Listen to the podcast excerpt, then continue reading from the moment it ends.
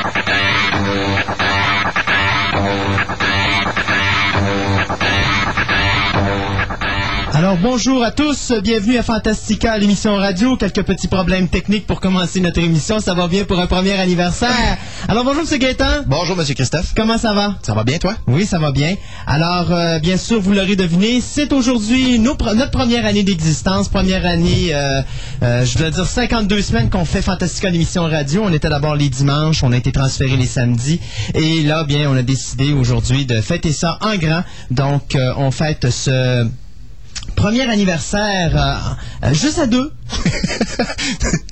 moi, et mon ami Gaëtan, d'où un petit peu la raison de la- des petits problèmes techniques. J'ai pas l'habitude de la console, donc le temps de m'ajuster, vous me pardonnerez si au début ça va tout croche. Euh, Aujourd'hui, ben c'est ça. Qu'est-ce qu'on va faire? On va pas faire grand-chose à part vous dire les nouvelles de la semaine et en même temps peut-être s'adresser avec vous si vous voulez nous parler. 670-9001, 670-9001. Aujourd'hui, on a décidé de faire une émission No Holds Barred, c'est-à-dire sans réglementation, à part qu'on parle de science-fiction, horreur, fantastique et médiévale. Euh, mais on va parler de n'importe quoi. On va se laisser aller. Euh, placotiner de figurines de collection, de DVD, euh, de films qui s'en viennent, peut-être même qui sait, peut-être de Star Wars, euh, épisode 3, De peut-être, hein, de comics. euh, et pourquoi pas peut-être de Smallville. As-tu eu la chance de te taper Smallville? Ouais, de toute façon, il y a certains trucs, je pense qu'on aura besoin de m'expliquer parce qu'il y a quelque chose que j'ai manqué dans l'épisode cette semaine que j'ai pas compris, mais ça, on pourra en reparler euh, plus tard. Ouais, surtout que pour une fois, je me suis tapé les épisodes. Euh, c'est comme en avance là. euh. Habituellement, tu sais que je laisse aller les, je laisse aller les épisodes, je les écoute pas. Mais là, euh, j'ai décidé d'écouter et voir de quoi ça avait l'air la, la, la, la quatrième saison de Smallville. Au fur et à mesure. Au fur et à mesure, comme on dit. Euh, mais je pense que ça serait peut-être bien qu'on y aille tout de suite avec nos nouvelles de la semaine.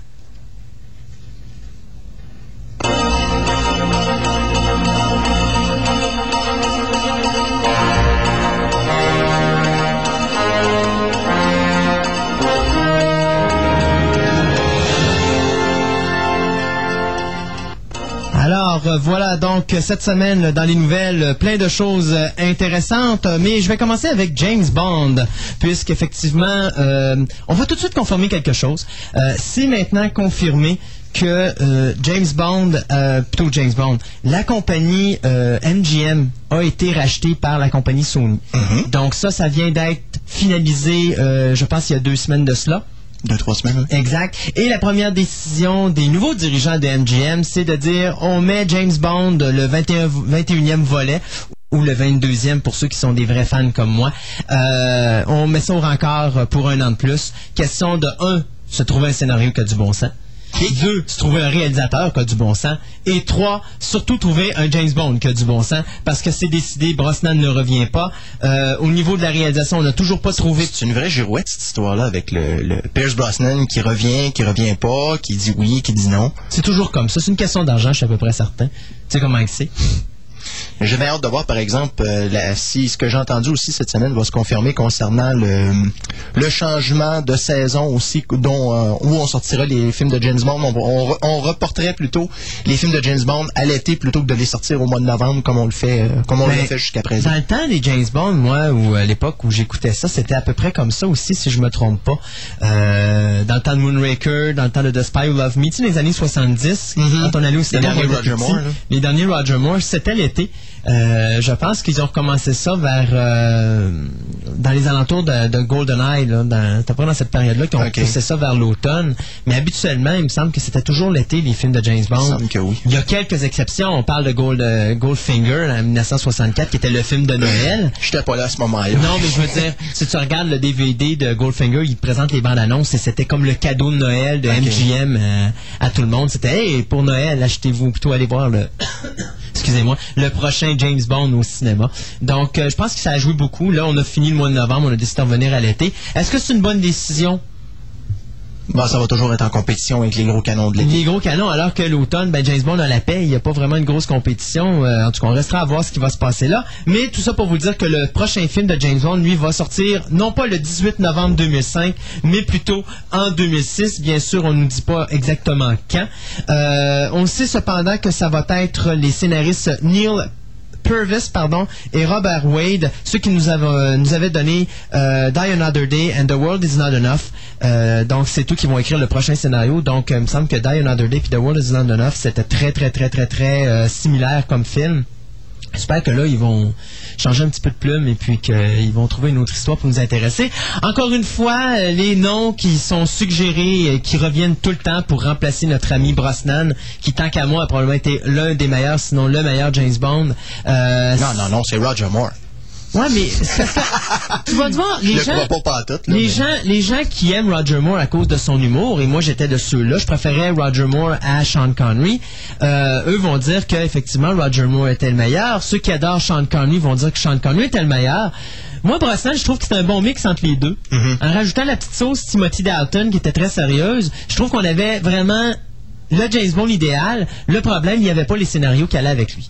Ouais, Et, moi, euh, je- J'étais un petit peu, un petit peu à l'écart parce que moi j'aimais beaucoup euh, George Lazenby. La- George Lazenby, je l'ai bien aimé. Ça peut paraître niaiseux, non, mais je considère qu'au service secret de Sa Majesté est quand même dans les meilleurs James Bond du fait qu'il y a beaucoup d'action. Mais t'as pratiquement pas de gadget. Donc tout est concentré. En plus, il y a pas, euh, on se transporte pas d'un endroit à l'autre. C'est quasiment tout euh, dans la même région en plus. Oui. Fait que t'as beaucoup plus de développement de personnages. Puis c'est pas mal plus intéressant tant qu'à moi. Effectivement. Et euh, ce qui était plaisant, ben, le film de On Her Majesty's Secret Service, si tu oublies, mettons, les premières 45 minutes, où justement, là, tu dois t'adapter à la Zenby et tout ça, puis c'est vraiment difficile. À partir du moment qu'il se ramasse dans la station... euh, La station de ski? de ski dans la montagne, ça commence à être vraiment très intéressant et d'ailleurs c'est là que l'action commence. D'ailleurs il y a une séquence d'action qui est extrêmement longue, la séquence où il se fait poursuivre euh, par les, les, les skidoo, après ça ils se ramassent en bas, ils sont encore poursuivis avec les voitures et tout ça. Euh, J'ai rarement vu un James Bond brassé comme ça et en plus c'était un James Bond qui à l'origine avait été fait pour la télévision. Ok. Ça a été transféré au cinéma à la dernière seconde. Ça mettait en vedette Telly Savalas. C'est quand même le seul James Bond qui nous montre un James Bond qui se marie. Mhm. Puis c'est dans le seul James Bond-là, d'ailleurs, qui passe son épouse également. Donc, il y avait beaucoup de stock dans ce film-là. C'est un film, je pense d'ailleurs, un des plus longs de James Bond. Je pense qu'il est deux heures et demie. Euh, je sais pas si ça- 140 minutes, Ouais, il était assez 142, long, mais hein. c'est le plus long, je pense, de la série. Euh, je pense pas qu'il y ait un film de James Bond qui a été plus long que ça. Il faudrait que je fasse des, euh, des recherches pour ça. Mais je suis sûr de ma shot là-dessus. Donc, euh, deux, donc les noms qui remplaceraient Brosnan pour le moment, bien on met Doug Ray Scott, Hugh Jackman ou Jude Law. C'est les trois gros noms qui reviennent régulièrement. Je sais même qu'on a parlé à un moment donné de l'acteur qui faisait euh, Legolas dans Lord of Ah, the Rings. Euh, Ça va faire, là. Ouais, c'est ça. Ça m'a donné. Mettez donc Johnny Depp là, euh, en pirate. là. Ah, c'est ça, avec la patch, ce serait. Donc 2006, euh, James Bond numéro 21 ou 22 pour euh, les amateurs comme moi. Je dis 22 parce que le film Never Say Never Again est un remake de De Thunderball. Mais c'est pas un film qui fait partie de la série parce qu'il n'a pas été produit par Broccoli et toute la gang. Donc il n'est pas considéré comme étant un James Bond. Mais c'est pas le réalisateur de Empire Strikes Back qui l'avait fait d'ailleurs. Exact. Erwin Cashner. Aussi. Alors, de mon côté, cette semaine, on a finalement eu une confirmation pour le mois de décembre. Ceux qui espéraient euh, être capables de mettre la main sur la dernière, euh, le dernier volet de la euh, trilogie du Seigneur des Anneaux, eh bien maintenant la date a été confirmée. Ce sera donc le 14 décembre que vous pourrez mettre la main dessus. La version rallongée de 50 minutes sur une version qui durait déjà 3h40 minutes. Eh Bien maintenant, on va se ramasser avec un film de 4h30. Euh, Est-ce que c'est long? Non, c'est très long. J'ai bien hâte de voir si je vais roupiller là-dessus ou si je vais être capable de toffer. Là. Moi, si je roupille ma blonde, tu vas recevoir des petits coups de coude. oh, ça c'est sûr. Et pour ceux qui euh, n'ont pas euh, fait l'acquisition des coffrets jusqu'à présent, les coffrets d'édition limitée, euh, d'édition allongée, pourront le faire justement le 14 décembre parce que la compagnie Alliance va sortir un coffret des trois coffrets. Et celui-là va se détailler, au lieu de se détailler à 35 35-40 du coffret, ce sera donc 120 US pour l'ensemble des trois, des trois gros coffrets. Euh, Mais je les achèterai pas. ben non, t'es déjà. Ben, c'est ça. les statuts sont-ils compris dedans? Non. Euh, non, non, à ce moment-là, ce serait probablement un coffret à Mais 300 c'est des- on parle des, des éditions, par exemple, les éditions, les éditions 4 disques ou les éditions 2 Les éditions 4 disques. Donc, c'est ça. Donc, les éditions 4 disques sans les statuettes, sans les box de collection. Euh, je pense, je pense que les coffrets extérieurs vont y être, mais il va y avoir un autre coffret par-dessus pour les, les emballer. Fait que finalement, les coffrets Ouais, extérieurs. le vont coffret servir à- extérieur sans statuette, euh, ça n'a pas de bon Ouais, sens. mais je te parle, je te parle juste le, Le le contour. slipcase Ouais, là, ouais, ouais. pour le, le, set. OK. Ça va être intéressant. Ouais, ma, ma réservation est déjà faite, je sais pas pourquoi. Hein, mais tu les as déjà? Ouais, non, je parle pour le troisième, là, quand Ah, même. ah, ah, ah, ah. Ouais, des fois, on sait jamais. De mon côté, je vais vous parler de la ronde à Montréal euh, et surtout de l'Halloween qu'ont les deux en commun. Eh bien, c'est qu'à Montréal, la grande fête de l'Halloween va revenir pour une troisième année consécutive à la ronde, donc une troisième fin de semaine. Euh, donc, euh, à compter de vendredi de cette semaine, soit hier, et ce jusqu'au 21 euh, octobre prochain, euh, plutôt le 24 octobre prochain, pardon, le parc d'amusement accueillera les visiteurs avec euh, des manèges et puis des attractions spéciales avec une atmosphère d'Halloween. Ça va, ça, ça- ça va s'appeler, pardon, ou ça s'appelle présentement la ronde ensorcelée. Et bien sûr, L'emplacement euh, aura de nouveaux décors et une animation continue avec euh, tout près de 90 personnages. Euh, ça fait quand même drôle de voir ça parce qu'il me semble que arrêté la ronde, j'aurais au moins gardé ça jusqu'à la journée de l'Halloween, soit le 31. Mais là, il y aurait une semaine avant. Peut-être qu'à partir de la semaine après, ça va être les fêtes de Noël comme euh, on nous a fait ici euh, dans certains centres d'achat, comme euh, le gag de l'année dernière. Tu sais, on arrive le 31 octobre. On nous autres à ce moment-là, on était à Place Laurier avec Anne Robillard. Ouais. Et euh, ça me faisait rire parce que j'entendais dans un autre centre commercial à Québec que je ne nommerai pas pour pas ah, pour pas lui faire honte, mais euh, des enfants qui venaient me voir et puis avec leurs parents, les parents disaient écoute, dans tel centre d'achat présentement, là, quand on se promène, les décorations de Noël sont déjà montées, c'est la journée de l'Halloween. C'est parce que d'habitude, c'est après l'Halloween, Oui, ça, au souplet, on attend le 1er novembre au moins. Là. Je me rappelle, tu te rappelles dans- quand, on faisait mon événement Fantastica dans ce même centre d'achat-là? euh, oups, excusez, je vais pas nommer le nom pareil. Euh, tu t'en rappelles, à chaque fois qu'on finissait nos événements, il fallait se battre avec les gens qui mettaient les décorations de Noël parce qu'on n'avait même pas fini de, de- de finir notre événement, qui nous demandaient déjà de démonter nos affaires pour mettre les décorations de Noël. Ça n'avait pas de bon sens. C'est toujours la guerre à chaque année. Là. Fait que, euh, enfin, la ronde donc qui va euh, donc euh, nous créer. C'est à partir de ce vendredi-ci, donc depuis hier, jusqu'au 24 octobre.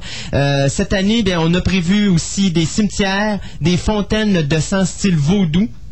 Hein, J'ai jamais vu ça, une, une, fontaine de sang style vaudou.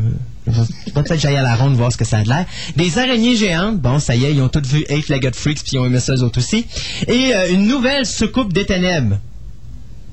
Soucoupe des ténèbres. Me le demande pas, s'il vous plaît. Là, c'est probablement une soucoupe volante avec des gugus bien bizarres dedans. La maison hantée, elle, devrait être l'une des principales attractions avec euh, son nouveau parcours et la présence de plus d'une vingtaine de vraies personnes, pardon, euh, pour animer le lieu sombre. On retrouvera aussi à cette ronde spéciale le boulevard de la peur avec une zone des zombies dans un vieux cimetière abandonné et la promenade des vampires. Le coût euh, d'entrée est de 29,50 pour les adolescents et les adultes, eh bien, on parle de 18 et 25. Non, non, non, non, non, excusez. je- l'inverse? Ouais, non, non, non, c'est pas ça. C'est parce qu'ils ont mal écrit ça puis ils ont fait une petite erreur. Mais en réalité, c'est le coût d'entrée pour les ados et les adultes est de 29,50 et c'est 18 et 25 pour les 11 ans et moins. Euh, Il y a toutefois des petits rabais si on consulte le site de la ronde. Euh, malheureusement, j'ai pas le site ici, Euh, mais Voyez-vous, là, si si je me fais ce qui est marqué là, sur le site officiel de la ronde, il y a des rabais allant jusqu'à 50% sur le prix d'entrée. Moi, de toute façon, rendu à cette période-ci de l'année, euh, moi, je trouve ça vraiment ridicule. L'Halloween, là, OK, c'est c'est parce qu'à un moment donné, on est devenu maladif, je trouve, à Québec, là, au niveau des maladies. Je pense que c'est pas juste à Québec, c'est partout, là. C'est l'Halloween, tu commences ça, tu commences à fêter ça à partir de la deuxième, troisième semaine d'octobre. OK? Euh, au même titre que Noël, tu commences à fêter ça, ou genre, tu commences à te préparer pour Noël dans les alentours de la mi-novembre. Ça, je trouve ça raisonnable. Quand même, puis même encore mi-novembre, je dirais même fin novembre. Fin novembre, tu sais, au moins. Parce que si t'en mets trop, ben, quand la journée arrive, t'es comme. T'en as ton casque. T'es saturé parce que t'as vécu ça pendant un mois de temps. Euh, j'ai été faire. Ben, j'étais euh, dans une école cette semaine. Et l'école est déjà toute, toute préparée pour l'Halloween. ouais. Or, c'était le 1er octobre. Donnez-moi un break un petit peu, là. Je veux dire. euh, Ouais, mais d'habitude, les magasins, ils commencent déjà à annoncer leur stock d'Halloween. Je pense que c'est quasiment au début, euh, ben, Oui, tout de suite après la rentrée des classes. C'est mi-juillet, début août. Mais ça, c'est toujours pareil. Les magasins, c'est toujours une vente n'a- n'attend pas l'autre. C'est trouver c'est quoi l'événement qui va faire vendre après celui que tu viens de terminer. Si tu veux vraiment pleurer, là, quand ils ont sorti les décorations d'Halloween, ils ont sorti les décorations de Noël avec. Fait qu'on était rendu à la fin juillet, puis on avait les décorations de Noël et d'Halloween sur le magasin. Les magasins. Fait qu'ils ont déguisé le Père Noël en Frankenstein. Ou Ils ont déguisé le Frankenstein en Père Noël. Je pense que c'est une vision qui est encore plus effrayante. Fait que c'est tout pour moi pour la Grande Ronde. Si vous voulez y aller, donc, euh, jusqu'au 24 octobre, c'est à la Ronde à Montréal. Donc, allez voir le site Internet, ça vaut la peine. Alors, de mon côté, qu'est-ce qu'il y a de bon dans l'univers euh, du film, euh, surtout des suites, parce que de toute façon, passe pas une semaine sans parler de suite. Alors cette semaine, on nous a encore annoncé un nouveau pas un nouveau changement, mais peut-être une nouvelle euh, bah, une nouvelle finalement. Euh, le L'écrivain et scénariste Simon, Simon Kinberg a été engagé par le studio Warner, non, pardon, plutôt par 20th Century Fox, étant donné que Brian Singer s'est retiré du projet de X-Men, euh, pour écrire le, scénario de X-Men 3. Euh, jusqu'à présent, le scénariste en, question a euh, fait l'écriture du scénario de Fantastic Four qu'on va pouvoir voir l'année prochaine sur nos écrans, et a fait les réécritures pour la suite de Daredevil qui s'appellera Electra qu'on va pouvoir voir au mois de février prochain. Mm-hmm. Alors, c'est un, un, fanatique de comics affirmé euh, et d'ailleurs, quand Fox et Marvel l'ont approché, euh, je pense que ça lui sortait par les oreilles. Euh, il était totalement excité. D'ailleurs, je pense que dans une situation pareille, probablement que je serais totalement aussi fou et peut-être même pire. et comme il dit lui-même, il dit j'ai l'intention de mettre vraiment beaucoup d'emphase sur ce projet-là parce qu'il considère que X3 sera à peu près l'équivalent de la finale du Seigneur des Anneaux, un peu comme le Return of the King des X-Men. Alors, hmm ça risque d'être impressionnant. En tout cas, ça va dépendre de qu'est-ce qui va nous sortir. Mais comme on a l'intention de s'enligner sur la l'histoire qu'on nous avait déjà euh, donné des petits indices dans X-Men 2, soit l'histoire de Phoenix, si on tombe là-dedans dans le troisième, euh, on peut s'attendre à avoir une commande assez grosse. Oui, effectivement. Toujours est-il que pour l'instant, on parle d'un début de tournage probablement quelque part euh, dans l'été 2005 pour une sortie en mai 2006. En tout cas, c'est la date qui est cédulée jusqu'à date. On ne sait pas euh, si ça peut pas changer. C'est sûr que ça va dépendre aussi comment l'écriture du scénario va aller et en même temps qui va être du film.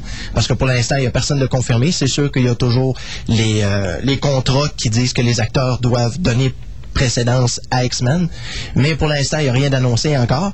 Sauf que Halle Berry, ben là, elle, on le sait pas parce qu'elle semblait dire euh, moi ça m'intéresse pas. Euh, je pense que grand bien se le nous fasse là. Ah, Surtout après son ah, Catwoman. Là. Ah, bon, ben c'est pas son Catwoman, c'est le Catwoman de Pitoff.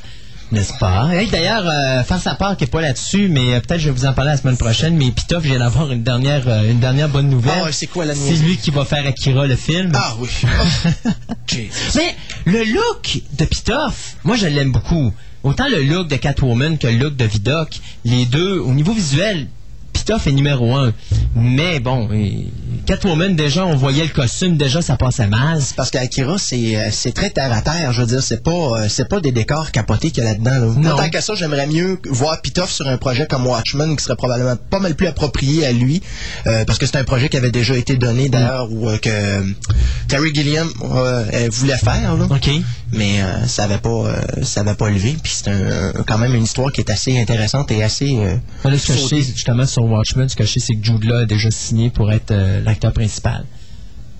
C'est parce qu'il y a plusieurs. Euh, il y a quoi Il y a une 5 ou 6 personnages? C'est une équipe, c'est une équipe, de super Mais il va faire le. parce que eux vont considérer. Je, ne me rappelle pas, je l'ai chez moi, là, j'ai pas la, la, nouvelle ici, mais euh, je sais qu'il a déjà signé pour être le, personnage principal du film. OK. Euh, donc. Bon, après Sky Captain. And the World of Tomorrow. and the World of Tomorrow, effectivement. hey, moi, tant qu'à parler de, d'événementiel, on va continuer là-dedans. On s'en va à Broadway maintenant, à New York. Ah. alors, fait que, en passant par Montréal, vous ferez une bifurcation euh, euh, entre le 15 et le 30 octobre à Broadway. Et faites-moi confiance, ça va probablement valoir la peine. Euh, un petit musical version 2004 d'un film sorti en 1984 qui avait été, je pourrais dire, le deuxième film à utiliser l'informatique euh, comme tel. On parle bien sûr de The Last Starfighter euh, qui mettait en vedette, euh, mon Dieu, attendez un instant, c'était Lens West ou Lens Guest, pardon, oui. Et ce film-là avait un petit quelque chose de spécial parce que c'était la dernière prestation au cinéma de Robert Preston qui est décédé quelques temps après le tournage du film de The Last Starfighter. Je te dirais que je sais même pas c'est qui Robert Preston. C'est lui qui faisait, comment il s'appelait, l'extraterrestre qui va chercher justement le personnage de Lens Guest sur la Terre. C'était pas Dan O'Leary, ça, qui le faisait? Non, non, C'était le, Old Man dans Robocop qui le faisait, cet extraterrestre. Non, non, non, non, c'était Robert Preston qui faisait ce personnage-là. Euh, je me rappelle plus exactement le nom, mais euh, ceci dit, le, le je pourrais dire, le compositeur euh, et l'écrivain euh, Skip Cannon, qui avait donné bien sûr le musical de Time and Again, euh, a basé donc ce musical-là sur le scénario de Jonathan Betuel du film de 1984 The Last TIE Fighter. Et on parle du directeur artistique Peter, euh, Dob- Peter Dobbins, pardon, qui ferait la réalisation de ce musical-là. Donc, ça va être présenté au euh, New York Storm Theater du 15 au 30 octobre prochain. Donc, si vous voulez vous payer un cadeau d'Halloween, euh, je sais pas s'ils vont faire le musical en, numérique, puis nous balancer ça sur écran euh, avec des petits effets, euh, petits euh, ordinateurs. Très bonne question. Mais je pense que tant qu'à ça, j'aurais plus tendance à aller voir le musical de Chitty Chitty Bang Bang en temps.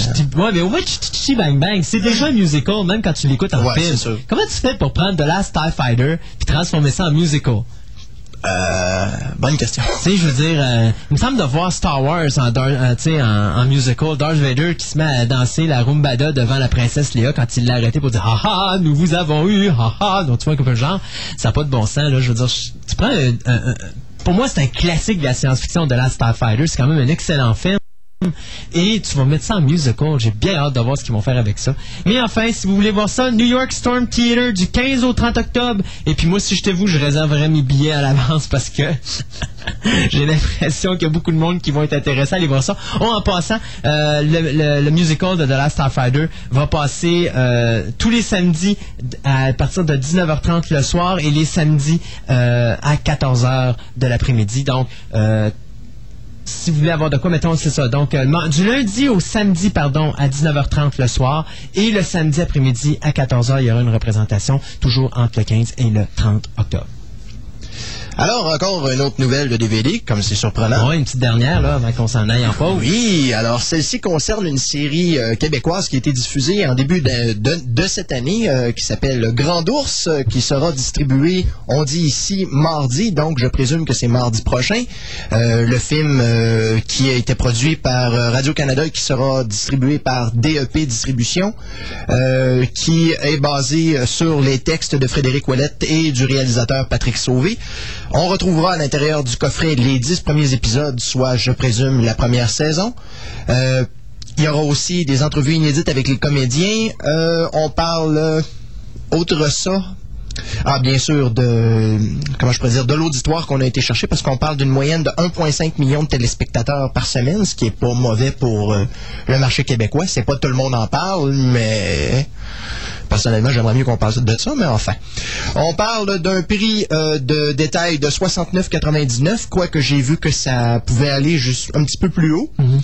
Euh, euh, c'est ça. L'histoire concerne euh, un individu qui s'appelle Louis-Bernard Lapointe, qui se rend dans un petit village du euh, nord du Québec euh, qui- dans lequel il se produit des phénomènes inexplicables. D'ailleurs, la plupart des gens qui ont vu cette série-là disent que c'est un petit peu une sorte de Twin Peaks québécois. Ben, regarde, c'est... euh, mon Dieu, attends une seconde, j'ai le nom ici de la personne qui a écrit ça. C'était... Frédéric Ouellette, Oui, qu'on avait eu en entrevue. Et Frédéric Ouellette est un fan de Twin Peaks. OK. Et quand il a fait La Grande Ours, il le fait dans l'ambiance Twin Peaks. Il se l'est pas caché. Il nous l'a dit ouvertement. Puis d'ailleurs, nous, on se retourne à Concept au mois de novembre. Il va être encore là parce qu'il y a La Grande Ours 2 qui sort en février prochain à Radio Cannes. Et puis donc, on va avoir la chance, nous, de voir en première euh, les premiers épisodes de La Grande Ours. Puis aussi de faire une entrevue avec M. Ouellette. Question de justement lui demander euh, comment s'est passé le tournage à la deuxième saison. Et puis, va-tu en avoir une troisième? Et ainsi de suite. D'ailleurs, nous, on avait eu le scoop ici en émission. Euh, on peut le dire, hein, c'était notre premier anniversaire. donc, on va, se, on va se taper les bretelles. Mais on avait eu la première entrevue avec lui, justement. Et c'est là qu'on avait su, en la grande première, qu'il allait avoir une grande ours d'eau. On avait même eu la date de sortie, soit février euh, 2005. Et euh, ça avait été bien plaisant. D'ailleurs, c'est un, bon- un gentil monsieur. Euh, on avait eu bien du plaisir à- à- en entrevue ensemble. Puis, euh, euh, quand tu nous avais montré les séquences, c'était bien fier de sa série, justement. Non, j'espère. Sais, Quand tu quand es écrivain et que tu réussis quand même, même, il y en a qui vont dire, ouais, on sait bien, c'est une série québécoise, mais quand même, quand tu réussis à produire ta première série, avoir ton, ton premier produit projeté au petit écran, c'est déjà quelque chose en soi. là. Effectivement. Mais j'espère pour lui, par exemple, que sa deuxième saison finira pas en queue de poisson comme la série sur laquelle c'est basé. Ouais, mais disons que euh, l'inspiration de Twin Peaks, n'oublions pas que Twin Peaks devait avoir une troisième saison, c'est juste qu'on se les fait chipper. Euh... mais oui, mais hein. D'ailleurs, on attend encore la deuxième saison sur DVD. Un jour peut-être. Un jour peut-être. Et euh, vu que c'est notre premier anniversaire, on a décidé de célébrer ça en grand aujourd'hui. Alors on va vous présenter plein de petites musiques de vieilles séries télé. Euh, on- donc là, j'avais, j'ai décidé de commencer avec des séries télé de Jerry Anderson. Puis, euh, qu'est-ce que vous diriez, mon cher ami Gaëtan, si on partait le bal avec Fusée XL5 Euh, Ah ouais, non. Ok.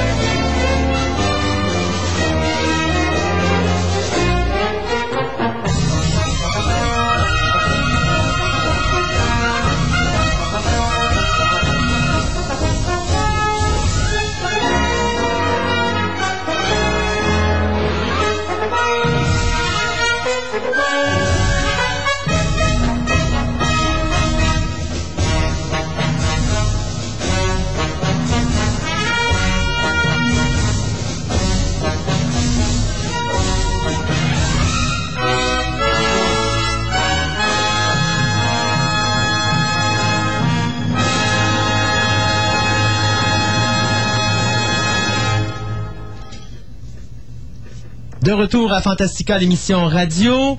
Et euh, donc, euh, premier anniversaire. euh, Oh, excusez-moi. Premier anniversaire donc de notre de notre de notre série d'émissions radio. Donc on a commencé le on a commencé quoi le 4 octobre?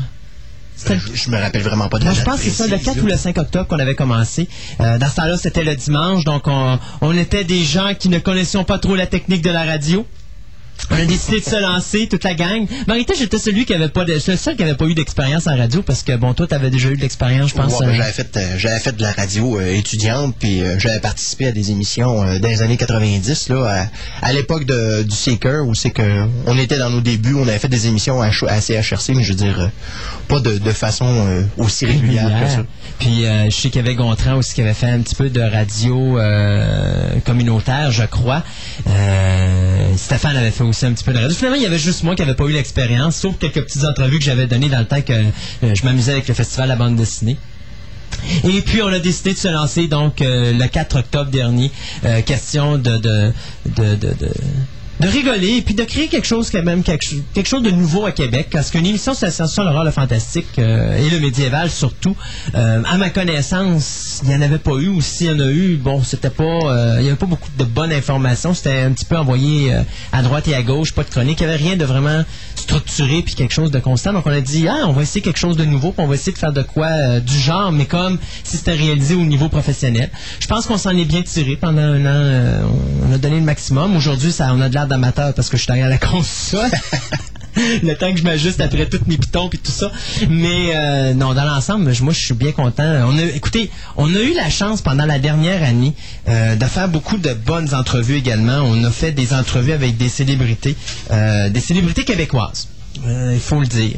On avait bien sûr Anne Robillard qui euh, est l'auteur qui a écrit euh, toute la saga, et qui écrit encore la saga des Chevaliers d'Émeraude. Elle est rendue à son quatrième livre. Le cinquième devrait sortir septembre-octobre. Ben, on est déjà passé septembre, donc comme il n'est pas sorti, donc je suppose qu'il va sortir en octobre peut-être novembre, euh, en espérant qu'il va sortir avant la prochaine édition de Concept à Montréal le 13 et 14 novembre prochain. On avait eu aussi au Festival la bande dessinée une belle entrevue avec Jean-Paul Hyde, BDiste québécois, qui nous avait donné Les naufragés du Mémoria, qui est une sorte de Matrix faite au Québec. Euh, totalement délirant comme bande dessinée d'ailleurs, deux numéros. Euh, J'avais bien aimé ça. On a eu aussi euh, Joël Champetier qui avait écrit le roman La peau blanche, qui a été, comment est-ce que je pourrais dire, adapté au cinéma cette année. On a eu aussi Patrick Sénécal, qu'on a eu en entrevue, lui qui euh, a écrit le scénario de Sur le Seuil. Euh, on a eu aussi euh, Frédéric Ouellet, justement, qu'on parlait tantôt, qui a écrit le scénario de La Grande Ourse et qui va faire aussi, ben, qui a fait aussi le scénario de La Grande Ourse 2 qui doit être en train d'être tourné.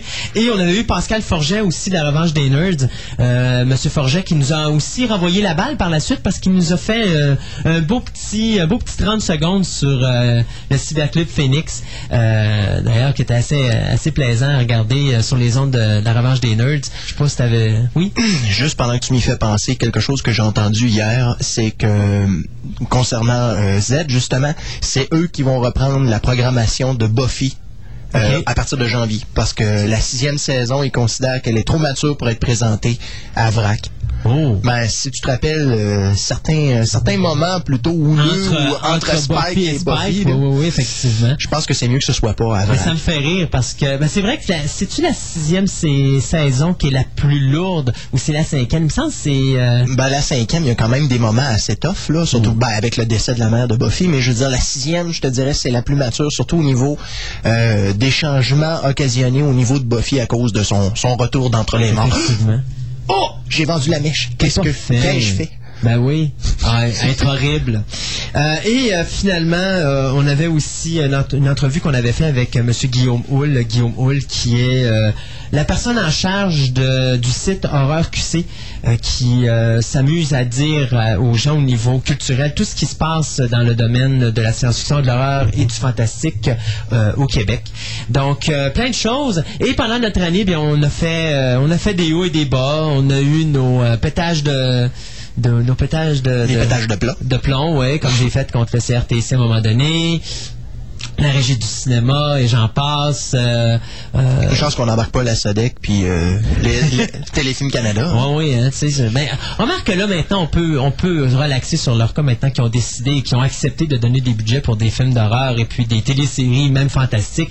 Euh, c'est quand même plaisant de voir ça. Et il y a eu une, beaucoup, il y a eu une belle évolution. On est comme arrivé au bon moment, je dirais, euh, pendant cette première année-là, parce que justement, au moment où on est arrivé, ça a été le moment où a explosé au Québec, justement, l'horreur sur le grand écran, euh, le fantastique et un petit peu de science-fiction avec Dans une galaxie près de chez vous, euh, qui a fait un gros, un gros boom euh, au cinéma, film qui est sorti cette année. Donc, tu regardes tout ça, d'une certaine façon, on est comme arrivé à travers toute cette ce mouvement-là, ce qui fait que moi je l'ai toujours dit, hein, il y a beaucoup de gens qui sont intéressés par la science-fiction, l'horreur, le fantastique et le médiéval au Québec.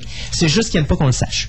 Et euh, c'est une façon de toujours se garder euh, à jour. Bien nous, on l'offre à plusieurs niveaux. On l'offre au niveau de la radio avec l'émission Fantastica, l'émission radio. Puis on l'offre aussi à travers le journal que nous on a à travers le Cyberclub Phoenix. Donc on envoie tous les mois les nouvelles. Donc ce que vous entendez à la radio quand on vous donne des nouvelles, c'est à peu près, je vous dirais, le, le un dixième de, de, de ce qui paraît dans, ce, dans notre journal, qui est à peu près une trentaine, quarantaine de pages.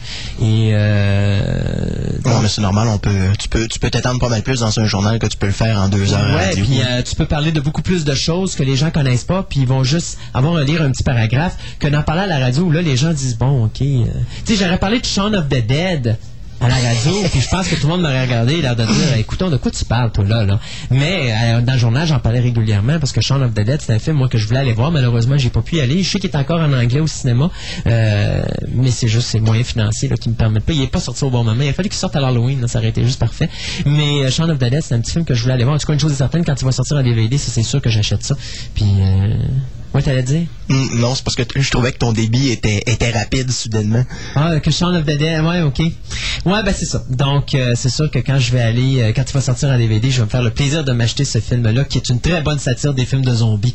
Euh, J'aime bien d'ailleurs sur le site, je sais pas si t'as été voir le site de Shaun of the Dead, t'as le gars qui a sa petite plaquette de, de, de bois, là, un genre de petite plaquette où est-ce que tu peux donner des fessées avec. Puis à chaque fois que tu arrives pour cliquer sur quelque chose, ça fait un petit coup de, un petit coup de plaquette comme ça. C'est vraiment rigolo, mais j'ai- je sais pas, je sais pas s'il y a des gens qui ont été le voir. Je sais que sur le site, euh, les critiques sont quand même assez bonnes. Euh, en général aussi, les critiques sont quand même assez intéressantes. Les gens ont bien aimé Shaun of the Dead, mais il faut aimer le style. C'est vraiment une satire, mais pas une satire à la à la Zucker comme on pourrait dire. C'est vraiment plus une satire euh, des films de, de morts vivants, mais que je dirais avec un petit peu plus de tête sur les épaules. là. Et euh, tu vois, regarde, je regarde sur le site de Cinéma Québec, il est coté 8.4 sur 10, ce qui est quand même excellent. Colin. Ah oui, c'est rare que tu vois des bonnes cotes comme ça. Euh, donc, euh, moi, Shaun of the Dead, c'est un film absolument que je vais aller voir ou qui va sortir en DVD, je vais aller l'écouter. Donc, c'est ça. Donc, un an. Un an cette semaine qu'on fait l'émission Fantastica. Toi, tes, tes meilleurs moments, mon ami Gaëtan? Ouch. Ouch. Sur 52 semaines. 52 semaines. Ah. Dis-moi pas que c'est la semaine où j'ai été malade et que je t'ai ramassé tout seul avec Gaëtan, avec Gontran et puis Stéphane, toujours.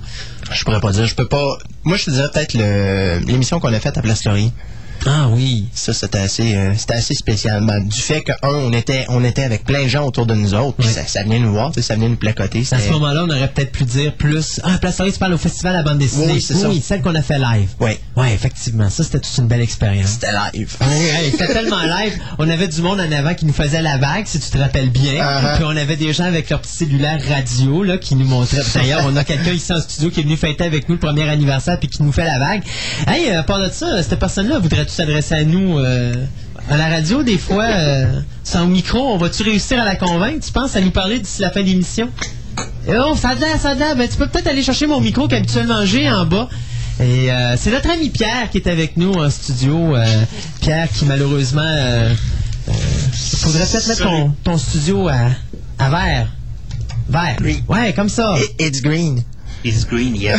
Bonjour. Hi, salut, Comment ça va? ça va? Ouais. Que t'es venu, nous rendre visite aujourd'hui? Ouais. Toi, t'étais pas là parce que toi, tu viens d'arriver. T'es arrivé euh, le mois dernier avec Ouais, nous autres. ça. Mais tu nous as écouté quelques fois, je suppose, à la radio. Oh, oui. Ouais. Et tes meilleurs moments que tu penses qu'on a fait à la radio euh, Euh, Oh! Hey, la phrase clé. Ouais, oh. C'était l'épisode quand que t'étais pas là. Ah oui? non, non. Qui était considéré Euh, par plusieurs comme étant la meilleure émission de toute la série. Non, mais non. sérieux. Ce à quoi je ne pourrais qu'ajouter. Hein? Non, sérieux, c'était comme euh, Gaëtan le dit, c'était pas mal celui, celui du euh, Celui de Place Laurier. Place Laurier, là, live, là. On avait eu du fun d'ailleurs. Moi, j'avais eu bien du fun parce que j'ai fait deux émissions en une cette journée-là. Étant donné que avant, avant, tu te rappelles comme on était Ah, les dimanches, il y avait une autre émission avant nous. Le monsieur s'était pas pointé et le technicien était là tout seul. Puis finalement, j'ai fait l'animation, la co-animation de cette, de cette émission-là en plus de faire celle du festival. C'était un deux pour un. C'était vraiment un deux pour un. Les Ben, gens. ben, Je pense pour toi, c'était un 3 pour 1 parce que tu t'occupes en plus du festival à En travers. plus, je me ben oui, j'étais directeur général du festival cette année-là, en plus de ça. Donc, euh, oui, j'avais euh, j'avais vraiment du stock à faire. Fait que, euh, hey, des fois, si c'est des gens qui veulent nous parler, 670-9001, si vous voulez donner l'impression que vous avez de notre euh, de notre euh, première année d'existence ici en Onde, euh, n'hésitez pas à nous appeler. Si des fois vous voulez nous poser des questions, nous parler d'un sujet quelconque, euh, vous voulez avoir des informations sur, je sais pas, moi, Star Wars épisode 3, vous voulez avoir des informations sur d'autres choses, vous parlez tout simplement de choses que vous avez vues au cinéma ou à la télévision, n'hésitez pas, 670-9001, 670-9001. Des opinions sur Sky Captain. Hey, les opinions sur Sky Captain and the World of Tomorrow. Euh, donc, vous pouvez nous appeler 670-9001.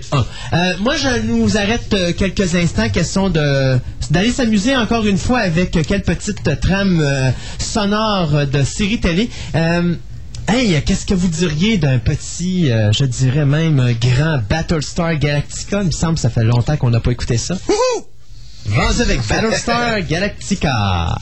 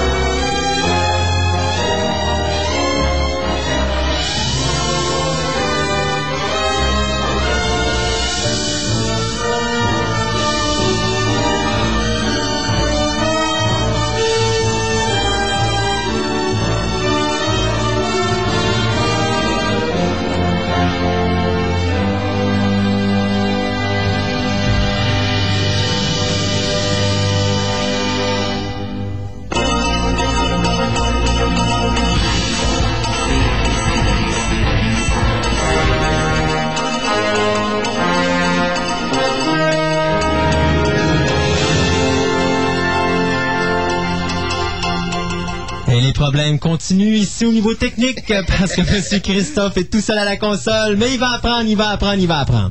Euh, dans les nouvelles, euh, on continue avec Pet Cemetery de remake. Tant qu'à faire de remake, crois-moi, je vais vous en parler dans les prochaines minutes. Là, je vais en mettre plein la cabane. Euh, donc Pet Cemetery qui nous avait été fait, ben, qui avait été fait à l'origine, je pense, en 1986 euh, pour les soins de la compagnie Paramount. C'était Mary Lambert euh, qui était. C'est après ça, par exemple. C'était un peu plus tard que ça, parce que c'était après le passage de Denise Crosby dans euh, Star Trek The Next Generation. Oh. OK, OK, OK, OK. Trek, euh, c'est Generation. 88. Ouais, 88, 88. 88. Euh, donc, euh, Pet Cemetery qui euh, va être refait par Paramount, eux qui ont conservé les droits. Et donc, on a décidé d'engager le scénariste Dave... Eh, monsieur que j'ai la misère avec leur nom. Cage Guinness.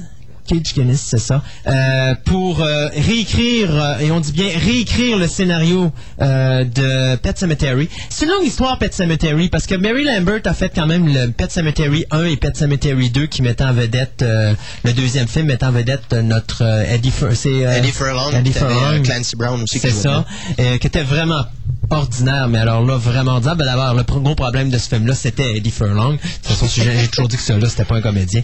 Euh, le, seul bon rôle qu'il a fait, c'était John Connor dans Terminator 2, puis euh, pour ça... Je pense que la seule chose qu'il a fait de bon dans sa carrière, ce gars-là, ça a été de sortir avec Johnny Blaylock. Ben d'ailleurs, euh, je- ah oui, oui, oui, c'est vrai, c'est vrai, c'est vrai. Puis d'ailleurs, c'est c'est elle qui l'a dompé aussi. Ah ah. Ah ah, c'est ça. OK. Puis elle s'est mariée quelques semaines après, je pense. Euh, ouais, c'est elle qui a fait la demande en mariage, puis c'était tu me maries ou c'est fini. Ouais, c'est ça que je me disais aussi. Donc, euh, Pet Cemetery 2, donc, qui va être euh, refait de nouveau. Euh, c'est la deuxième réécriture du projet.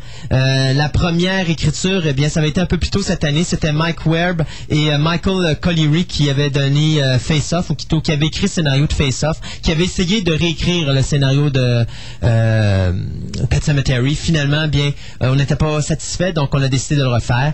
Et en plus de ça, euh, Monsieur euh, Kitch Gannett va également travailler sur le remake de Invasion of the Body Snatcher pour Warner Brothers, dont je vous avais parlé il y a de quelques mois, et également de Changeling également qui va être refait. Moi, tant qu'à moi, de Changeling, tu touches pas à ça parce que c'est déjà un beau classique, euh, une belle merveille. Invasion of the Body Snatcher, on est rendu à trois films, là. je pense que c'est assez. là. On pourrait arrêter de faire des, euh, des, des, des, des remakes continuels. Là. Ouais, mais me semble j'avais entendu dire que celui d'Abel Ferrara était la suite du film de... Non, non, non, non, non, non, non, pas du tout. C'est encore un remake. C'est un genre de remake qui se finit pas du tout pareil, puis qui se passe pas du tout dans la même période. C'est simplement quelque chose de nouveau, Ok. mais...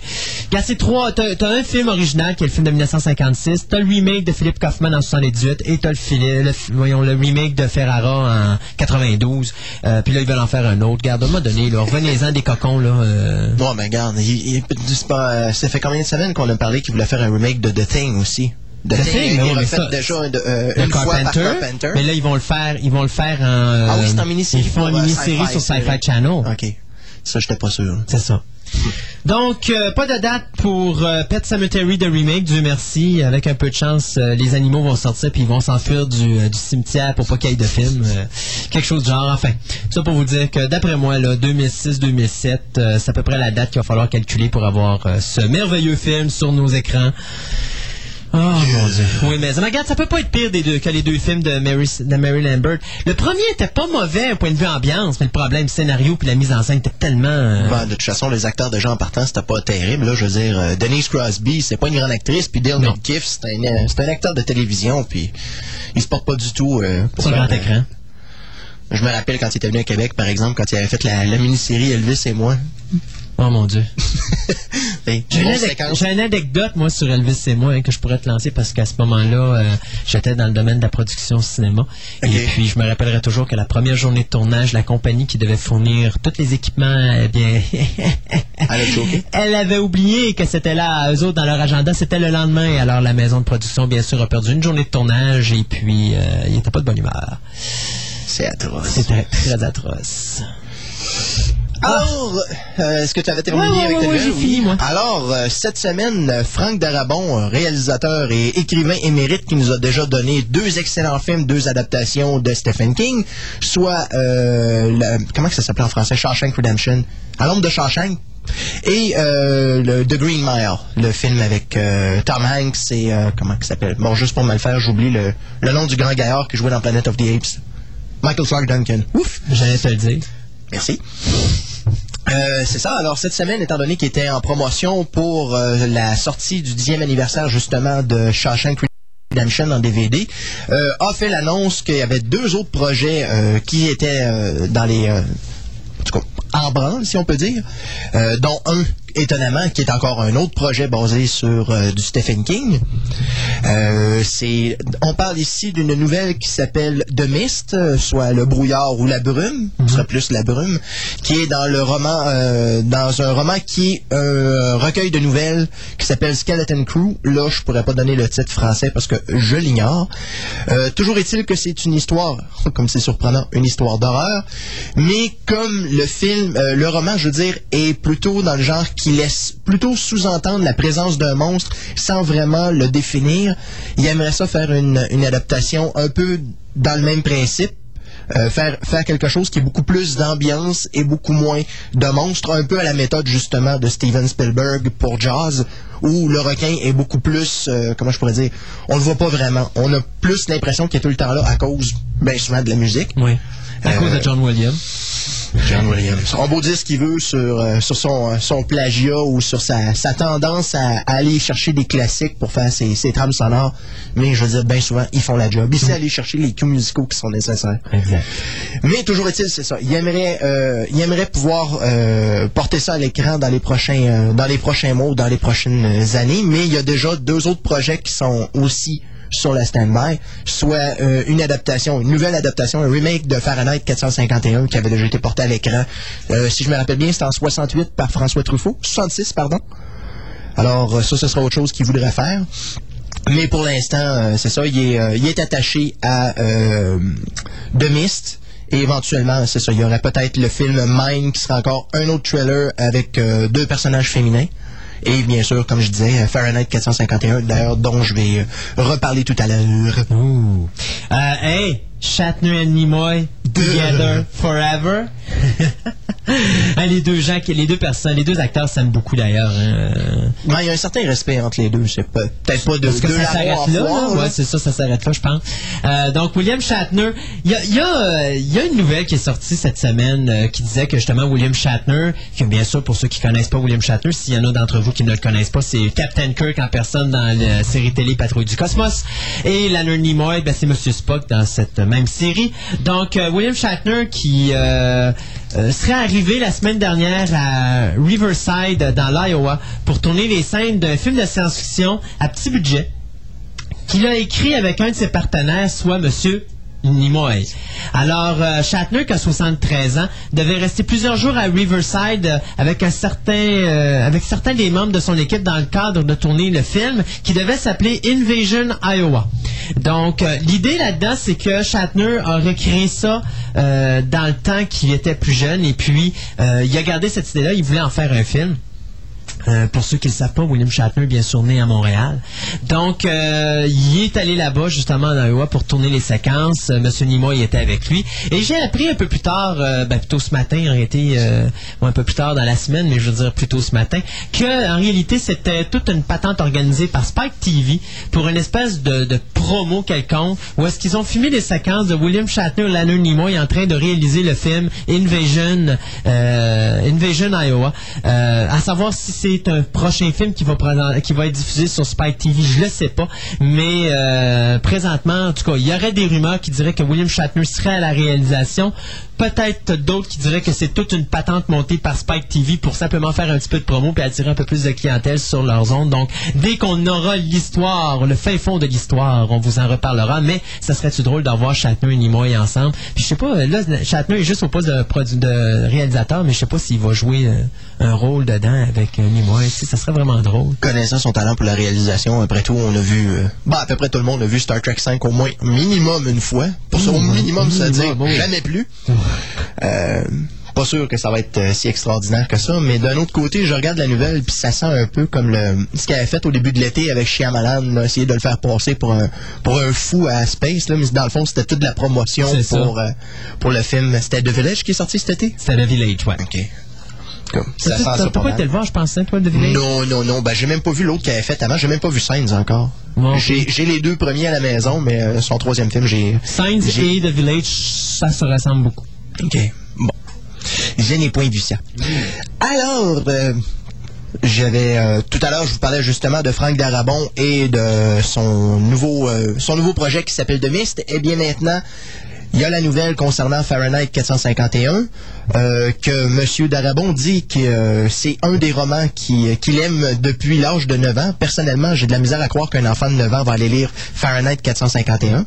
Surtout quand tu connais le, le sujet. Là. Ça dépend toujours euh, parce que euh, dépendant des, des jeunes, des fois, tu as des jeunes qui sont plus réveillés que d'autres. Ouais, Et dans le cas de Darabont, ça me surprendrait pas parce que c'est quand même un bonhomme qui euh, a quand même une très bonne culture, donc ça serait pas surprenant.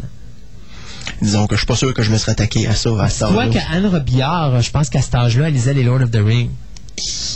OK. Donc, tu vois, ça dépend vraiment. euh, Probablement qu'elle avait dû apprendre à lire euh, très très tôt aussi, non? Parce que. ça dépend toujours des enfants. Tu sais, les enfants, t'en as qui sont plus avancés que d'autres. Même si on essaie de toutes les, mêmes de toutes les mettre au même niveau, là, mais on ne rembarquera pas sur ce débat-là.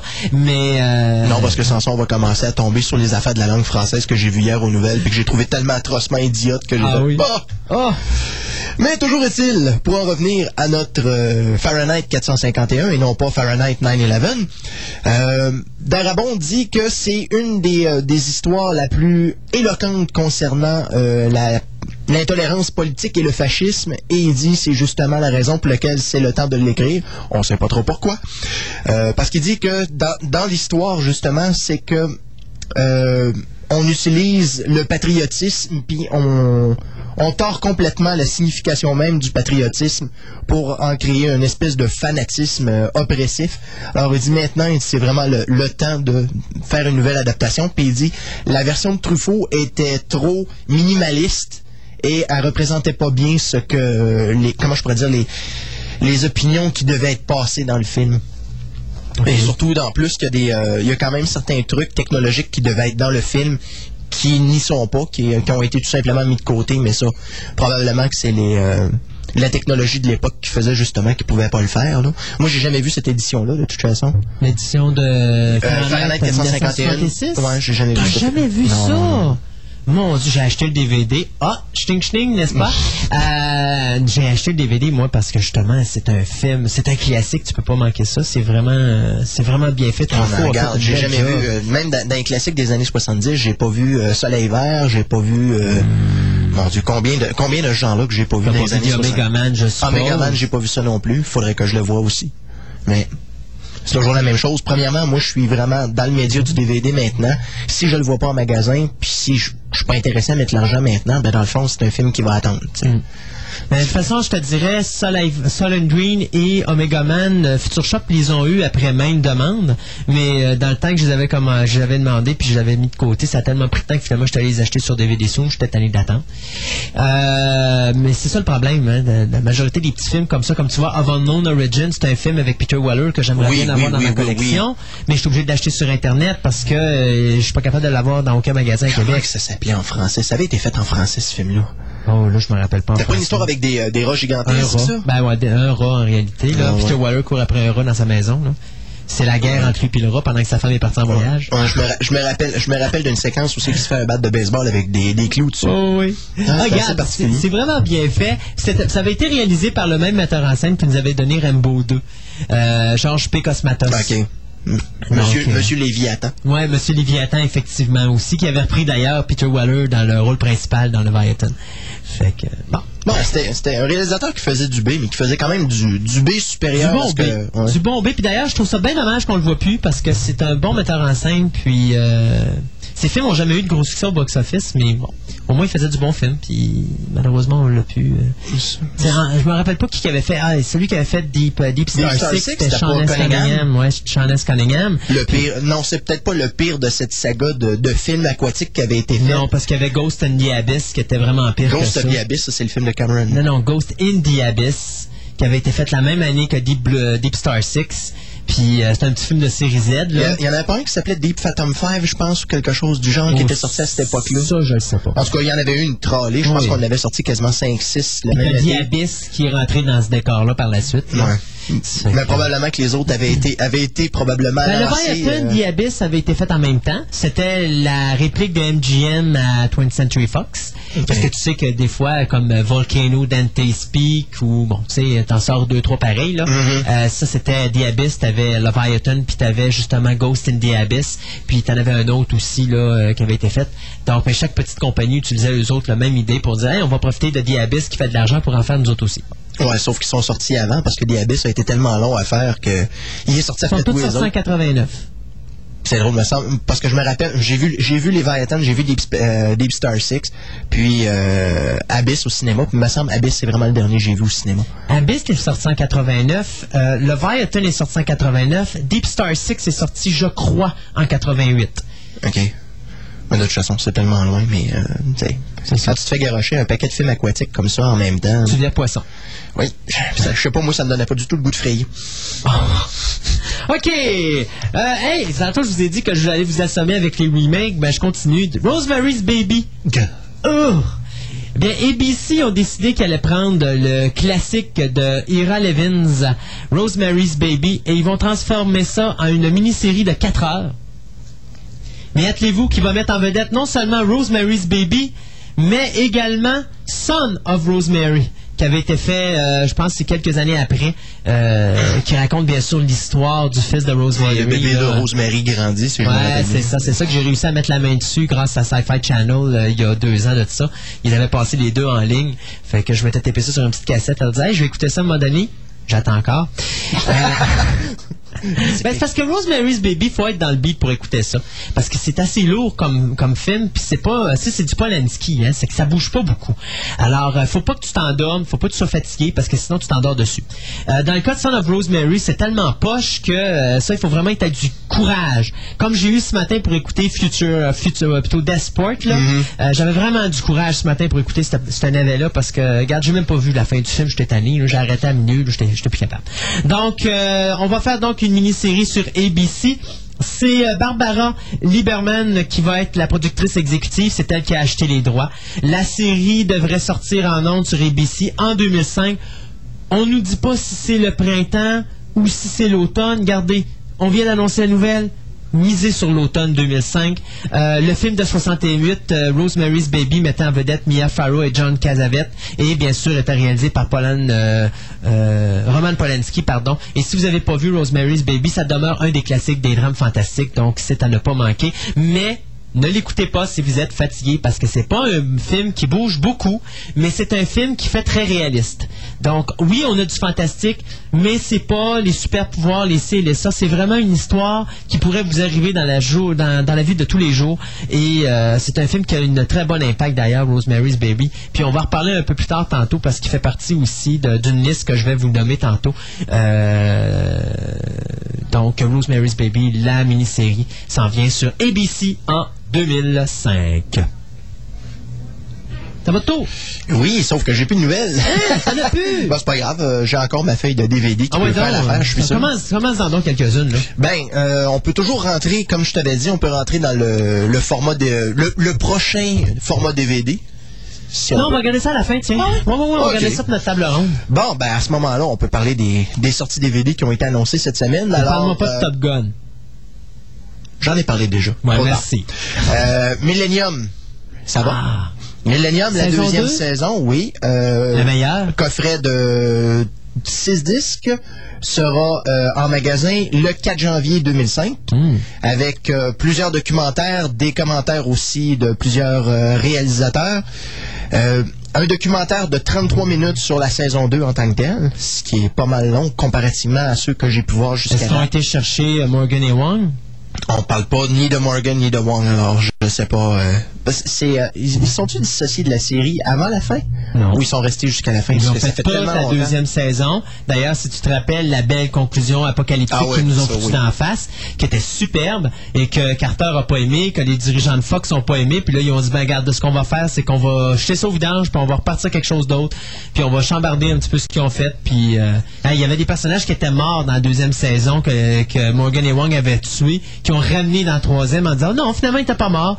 Faut qu'on se regarde. C'était tellement abominable ce qu'on fait en Ouais, de toute façon, la finale de la deuxième saison, si je me rappelle bien, c'est celle-là aussi qu'on on avait quasiment l'impression que la moitié de la population des États-Unis était en train de se mourir. Ben, c'était même presque ça, c'était mondial. Mhm. C'était un virus mondial, c'était l'apocalypse. Ni plus ni moins. Ouais. Moi, je trouvais ça vraiment hot. Là, tu finis ta saison, euh, t'as un personnage de la série qui meurt là. Euh, D'ailleurs, la, la séquence finale, t'as Frank Black qui est rendu avec les cheveux blancs, avec sa fille dans les mains. Tu sais, c'est apocalyptique plus que ça. Puis t'entends la radio avec les cris des gens parce que là, tout le monde est en train de mourir dans les rues euh, à travers le monde entier parce qu'il y a un virus inconnu qui sort.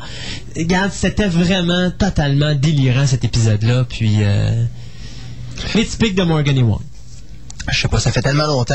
J'ai des souvenirs très, euh, comment je pourrais dire, très loin de Millennium. Je me rappelle de certains épisodes qui avaient été un peu plus euh, intéressants, dont ceux avec, euh, comment qu'ils appelaient, les, les trois les trois bozos de X-Files, là. Ah, les Lone, Les Lone Gunmen. Gunmen. Ben, moi, ça a été des personnages qui m'ont toujours bien fait rigoler. D'ailleurs, ça, c'est un autre truc que j'attends encore, qu'on nous sorte la série des Lone Gunmen. Ouais, parce que je n'aime pas au complet, moi. Ben, moi non plus. Ben, c'est, c'était- très- rigolo comme Ouais. série. Ouais, ouais, ouais, ouais. Enfin, outre ça, qu'est-ce qu'on nous annonce? Euh, bon, ben ça, on en a parlé tout à l'heure. Bien sûr, la sortie de Lord of the Rings, moi, je l'avais dans mes nouvelles aussi. Alors, qu'est-ce qu'on aura aussi? On parle d'un coffret euh, qui va sortir le 15 octobre de trois disques sur Apollo 13. C'est fait par la NASA. Ça va se vendre une quarantaine de dollars et là-dessus, on parle d'heures et d'heures et d'heures de matériel sur euh, sur la catastrophe d'Apollo 13, autant à l'intérieur de la capsule que au niveau des euh, comment je pourrais dire du centre de commande. Donc puis des, euh, des reportages d'époque aussi qui ont été faits, qui vont être rejoints à, ce, à cet ensemble-là. On parle, entre autres, d'autres vols d'Apollo qui euh, subiront le même, euh, le même traitement, soit Apollo 7, Apollo 9 et Apollo 10. Je présume qu'il doit probablement déjà en exister un d'Apollo 11, là, après tout. là. Je sais pas. Premier, le premier euh, vol sur la Lune qui a réussi. Ou ils vont le garder en dernier pour voir si les autres fonctionnent puis nous sortir une belle édition de collectionneur. Ensuite, euh, Mais ça, c'est plaisant pour les gens qui sont des fans, justement. Comme Stéphane, là, je suis à peu près certain qu'il va mettre la main là-dessus. C'est un amateur, justement. de- Moi, ben c'est du, du Du matériel spatial, intéressant. Je veux ça. dire, c'est sûr que ici probablement que ça n'aura pas la palme parce que je suis à peu près sûr qu'il y aura pas même pas de sous-titres là-dessus. Fait que Mais pour un les gens qui veulent euh, vraiment avoir toute l'histoire euh, de, de- d'exploration spatiale avec les navettes Apollo, ben, les fusées Apollo, c'est from the, from the Earth to the Moon. Mhm. Oui, euh, oui, qui oui. est absolument Belle à voir. Si vous l'avez pas vu, je pense que ça existe en DVD. Euh, c'est à mettre la main là-dessus absolument. C'est remarquable, fait par Spielberg et Tom Hanks, si je me trompe pas. Oui. Ah non, attends, c'est-tu Ben, Spielberg? Tom Hanks, Tom Hanks c'était le, le narrateur qu'on voyait au début et à la fin, mais il me Ouais, semble, il y a Ron qu'il était dans la production. Il est dans la production avec Ron Howard. Je pense pas que Spielberg soit là-dessus. Je me- Il était euh, producteur là-dessus. Il était producteur là-dessus. Je sais que Ron Howard est là-dessus et Tom Hanks est là-dessus. Ça, c'était une continuité du film, bien sûr, Apollo 13, euh, que les deux avaient fait ensemble. Euh, mais Apollo 13, est-ce que Spielberg... Ben oui, c'est vrai, c'était Universal. Ouais, c'est parce il que la face, si je me rappelle bien, From the Earth to the Moon, c'était vraiment à partir du début du programme Mercury. Jusqu'à justement euh, La fin du- la, de la ben, la fin du programme Apollo. Puis le dernier épisode d'ailleurs qui était euh, plus sur les femmes du programme Apollo Oui. avait été Non, réalisé. Non, non, non, non, non, non, non. Ça, c'est l'avant-dernier. Non, c'est l'avant-dernier, c'est vrai. Le Le dernier, c'était, le- si je me trompe pas, t'avais Tom Hanks qui faisait le rôle euh, de celui qui a fait le film là avec la lune, Oui, le- tu vois le visage de la premiers lune. hommes dans la lune. Ouais, c'est ça. C'est pas Mézières, son nom, je me rappelle pas comment il s'appelait. Enfin, je sais pas. Il me semble que c'est ça, mais Mézières. Mon, mon vieux cinéma est loin là. Ben là, franchement, tu me déçois. Ah ben, je l'ai jamais vu au complet non plus. Puis ça non plus, ça n'existe pas en DVD, je sais pas pourquoi. Ouais. Euh, outre ça, dans les euh, belles, dans les beaux trucs qu'on nous annonce dans les prochaines semaines, bien sûr, un, euh, un coffret DVD avec Anaconda et Anacondas. euh, qu'on nous sortirait le 7 octobre, le 7 décembre, pardon. Ensuite, le magnifique film Thunderbirds qui a fait un méchant tabac au box-office dans le genre pétate. Regarde, je, je suis tellement déçu. Je, je vais te donner le box-office de Super Bébé 2. OK? On peut s'entendre que Super Bébé 2, c'est de la cochonnerie, là? OK, ben Super Bébé 2, présentement, regardez, il est même plus sur mon box-office, là, mais il a ramassé, il a- regarde, il est rendu pas loin du, euh, du 20 millions. OK. Puis Thunderbirds, qui était excellent, ah, 6 points quelque chose de ramassé au box-office aux États-Unis. Ben voyons. J'ai de la misère. J'ai de la misère. J'ai de la misère avec ça. Regarde, c'est la même affaire qu'on se parlait la semaine passée. Tu sais, quand je disais, Thunderbirds est resté en salle 9 semaines. Il a ramassé 6 millions. Puis t'as un film comme Yu-Gi-Oh! qui a ramassé 12 millions, mais il est resté 3 semaines en salle. Dites-moi l'erreur là-dedans, là, parce que c'est quelque chose que je comprends pas, là. Il y a, il y a- les chiffres balancent pas quelque part. Ouais, là. parce que l'affaire, aussi, c'est que ce que tu peux pas faire autrement que de prendre en considération, c'est t'as beau dire, oui, le père veut amener ses enfants voir Thunderbirds, mais si l'enfant, lui, a décidé qu'il voulait aller voir Yu-Gi-Oh! Non, mais ça c'est pas, s'appelle c'est pas ce que là. je dis là, euh, Gaëtan. C'est comment qu'un film fait 6 millions, reste en salle 9 semaines, alors Mhm. qu'un film qui en fait 12 reste en salle 3 semaines. Il y a de quoi qui marche pas dans les chiffres. Ben, je comprends pas pourquoi il est resté là neuf semaines. Je veux dire, si le film fait pas ses frais, il me semble, au bout d'une semaine, deux semaines, il est déjà sorti des T'as tout salles. compris. Donc, moi, je pense que les chiffres qu'on a sont pas bons. C'est possible. Parce que ça se peut pas. Ça se peut pas que ce film-là ait juste fait 6 millions au box-office américain, puis qu'il soit resté là presque deux mois et demi. Mhm. Ça se peut pas. Je m'excuse, là. En tout cas, peut-être que la sortie DVD va, va aider à rentabiliser, là, parce que quand même, on l'annonce pour le 21 décembre. Hmm. Donc, juste parfait pour Noël. Beau cadeau pour moi, en tout cas, ça c'est sûr. Me too. Hmm. Surtout je moi je l'ai vraiment pas vu j'ai même pas euh, j'ai même pas j'aurais pu voir les, les copies pirates qui circulent sur internet depuis la semaine avant qu'ils sortent mais euh, non je préfère attendre puis voir une belle copie mais de toute façon je pense que c'est quelque chose que ça va me faire plaisir d'avoir dans ma collection en même titre que la série télévisée éventuellement là. Ouais. As-tu des, euh, y a-tu des specs euh, dessus?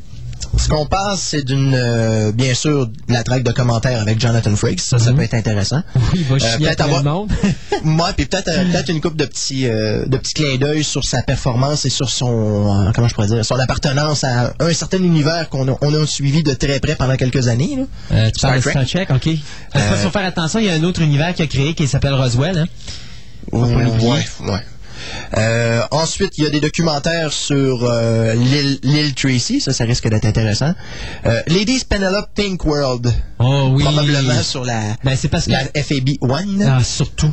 C'est que Lady Penelope, tout ce qu'elle a, que ce soit vêtements, voitures ou objets, est rose. Ok. Alors, euh, c'est pour ça qu'ils appellent ça le Pink World of Penelope. OK, OK, OK.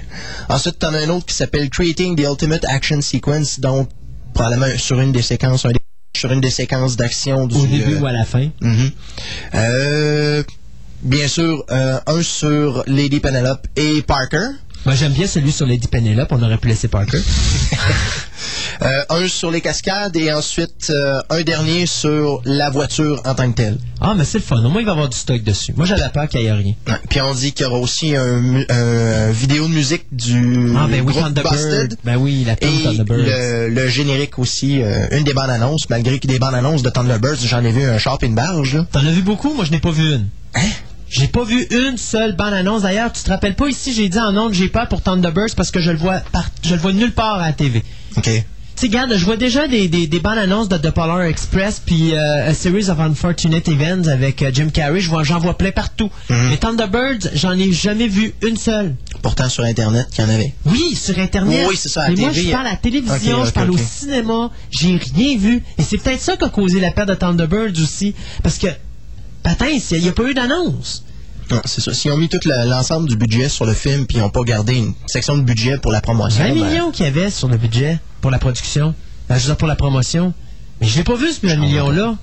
Tu sais, même à la lutte, je m'attendais à avoir des bandes annonces à un moment donné. Des fois, ils présentent des bandes annonces de films, les gros titres de la semaine, comme Sky Captain, ça arrête pas de pleuvoir, il y en a encore. Mais là, il n'y avait rien. Fait que je je me dis, bon, yon, qu'est-ce qui se passe? Je me rappelle d'ailleurs quand j'avais vu la bande-annonce au cinéma, euh, la, seule fois que je l'ai vue, euh, les gens dans la salle, avaient, la réaction était plutôt mitigée, même il y en avait beaucoup qui rigolaient. Ah ouais? Ouais. Hmm. Ça, veut pas. Ah!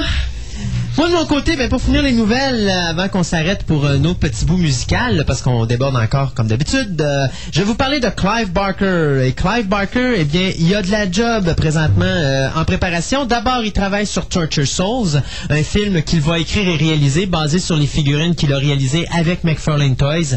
Euh, D'ailleurs, il y aurait probablement une troisième série de Torture Souls qui s'en viendrait avec le film en question. Mais la vraie raison de pour laquelle on en parle, c'est qu'en plus de son projet Arabat euh, qui est en train de se réaliser avec euh, Disney, euh, il y a également Weave World sur lequel il travaille, The Thief of Always également qui se travaille, et il y a quelques adaptations de The Book of Blood aussi qui sont en train de se travailler. Eh bien, il a l'intention de refaire son film Rawhead Rex, un film dont il a écrit le scénario mais qui a été réalisé par quelqu'un d'autre. Et pour lui, regardez, je vais vous dire exactement les termes très méchants qu'il a dit en anglais. Euh, Rawhead Rex is a nine, fo- a nine feet tall phallus with teeth. Je vous dirai pas la traduction en français parce que c'est vraiment... Ouais, euh, un, monstre de, un monstre de 9 pieds avec des dents. Hum, ouais, c'est l'autre mot que t'as oublié, là. euh, le, le mot phallus que t'as oublié. Ah, ok, je pensais que c'était phallus. non, non. F-E-L-L-A. Non, non, non, non. Ok. Oui, oui, c'est ça. Ok, d'accord. Alors, c'est pas que non, je pas la même du chose tout la même chose. Alors, euh, il a décidé qu'il allait réécrire le scénario à nouveau, mais cette fois-ci, c'est lui qui va le mettre en scène et non pas un petit dadais comme il est spécifié ici, qui ne sait pas le- la différence entre réaliser et s'amuser. Là, on- toujours en parlant de la version qui était déjà, qui est déjà disponible. Exact. Ah, c'était, c'était fabuleux avec les yeux translucides qu'on voyait quasiment le- la face du comédien en arrière. là. Euh, donc, euh, Rawhead Rex, euh, bien sûr, n'a pas de date euh, au cinéma. Ce qu'on sait, c'est que là, avec tous les projets de Clive Barker, depuis des années, il n'y a jamais rien qui est allé sur la table et qui a franchi le cap de la maison de production. Voyez-vous, on parle déjà d'un autre projet avec Harry Damour, le personnage principal de Lord of Illusion. Le dernier film, d'ailleurs, de Clive Barker pour le cinéma qu'il a réalisé. Et puis, on parle aussi d'autres projets avec Pinhead. D'ailleurs, euh, comme je vous avais annoncé il y a quelques semaines, là, Clive Barker voulait écrire une nouvelle dans, dans une série de livres dans lequel il allait tuer le personnage de Pinhead. Donc, tout ça, c'est des projets en cours. Mais comme d'habitude, Clive Barker fait parler beaucoup de lui, mais ça bouge pas beaucoup de son bord. Euh, L'important, c'est qu'il continue à vivre et puis qu'il continue à faire des, des, des, des, des romans. euh, parce que moi, à mon point de vue, s'il y a un maître dans l'horreur, c'est pas Stephen King, c'est Clive Barker. Ça dépend toujours du style qu'on le prend. Mais au niveau du film d'horreur, si vous voulez vraiment la sentir et euh, quand vous la lisez, là, vous pouvez... euh, il vous la décrit d'une manière que vous la ressentez. Il n'y a qu'un individu au monde qui est capable de faire ça. Il s'appelle Clive Barker. Euh, puis si vous ne me croyez pas, vous aurez juste à voir des films comme Hellraiser 1 et 2. Et puis je pense que c'est des films qui... Le, ben, premier, c'est lui qui l'a réalisé.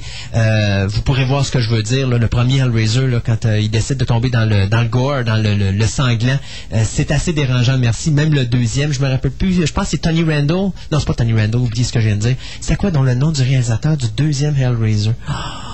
Hey, moi qui ai toujours pourtant une bonne mémoire là-dessus, comment ça que j'ai oublié ça?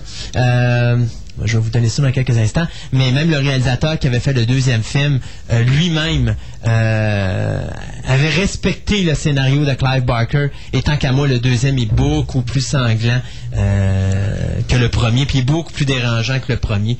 Donc euh, Hellraiser, le deuxième, c'était Hellbound. Ça avait été mis en scène par, euh, mon Dieu, la haute vitesse c'est pas vite aujourd'hui, par euh, Tony Randall. Ah, je suis peut-être pas loin, c'est Randall. C'est juste que c'est pas Randall, mais c'était Randall. Donc, euh, il avait été fait en 88. Donc, euh, Clive Barker avait quand même donné quelque chose d'intéressant. Après ça, il nous avait donné Nightbreed. C'est probablement le film le plus exceptionnel. délirant que j'ai vu au cinéma. Pas cher, 16 millions qui a coûté une multitude de monstres. Normalement, n'importe quel réalisateur aurait fait ce film-là, ça aurait probablement coûté euh, 100 millions, pas loin. là. Euh, D'ailleurs, je me rappelle la section de tout- l'habitat de- des créatures de la nuit. Euh, C'était totalement délirant. Là. Il avait fait quelque chose de gigantesque, des grosses grottes et tout ça. Je sais pas comment il a fait ça avec 16 millions, mais tout l'argent était probablement sur le visuel. On avait aussi euh, David Cronenberg qui avait une telle petite exceptionnel, Ouais, une belle petite prestation là-dedans. Craig Sheffer aussi qui jouait là-dedans.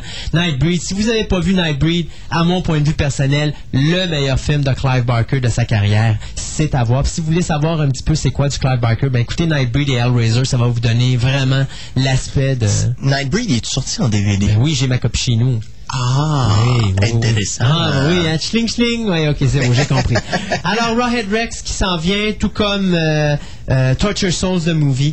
Donc, euh, ça, par exemple, je peux pas vous donner de date. Puis même là, supposé 2005-2006, ça serait vraiment supposé parce que avec Clive Barker, ça peut prendre bien des années avant que ça se développe, dépendant. Mais ce que je sais, c'est que Torture Souls, si je me trompe pas, c'est Universal Pictures qui... qui produit les, les, les 10 films. Euh, de l'autre côté, on s'en va encore avec euh, d'autres petits bouts musicaux avant de revenir avec notre table ronde. Donc, euh, euh, que diriez-vous de Au pays des géants, Land of the Giants? Oui. Eh, allons-y!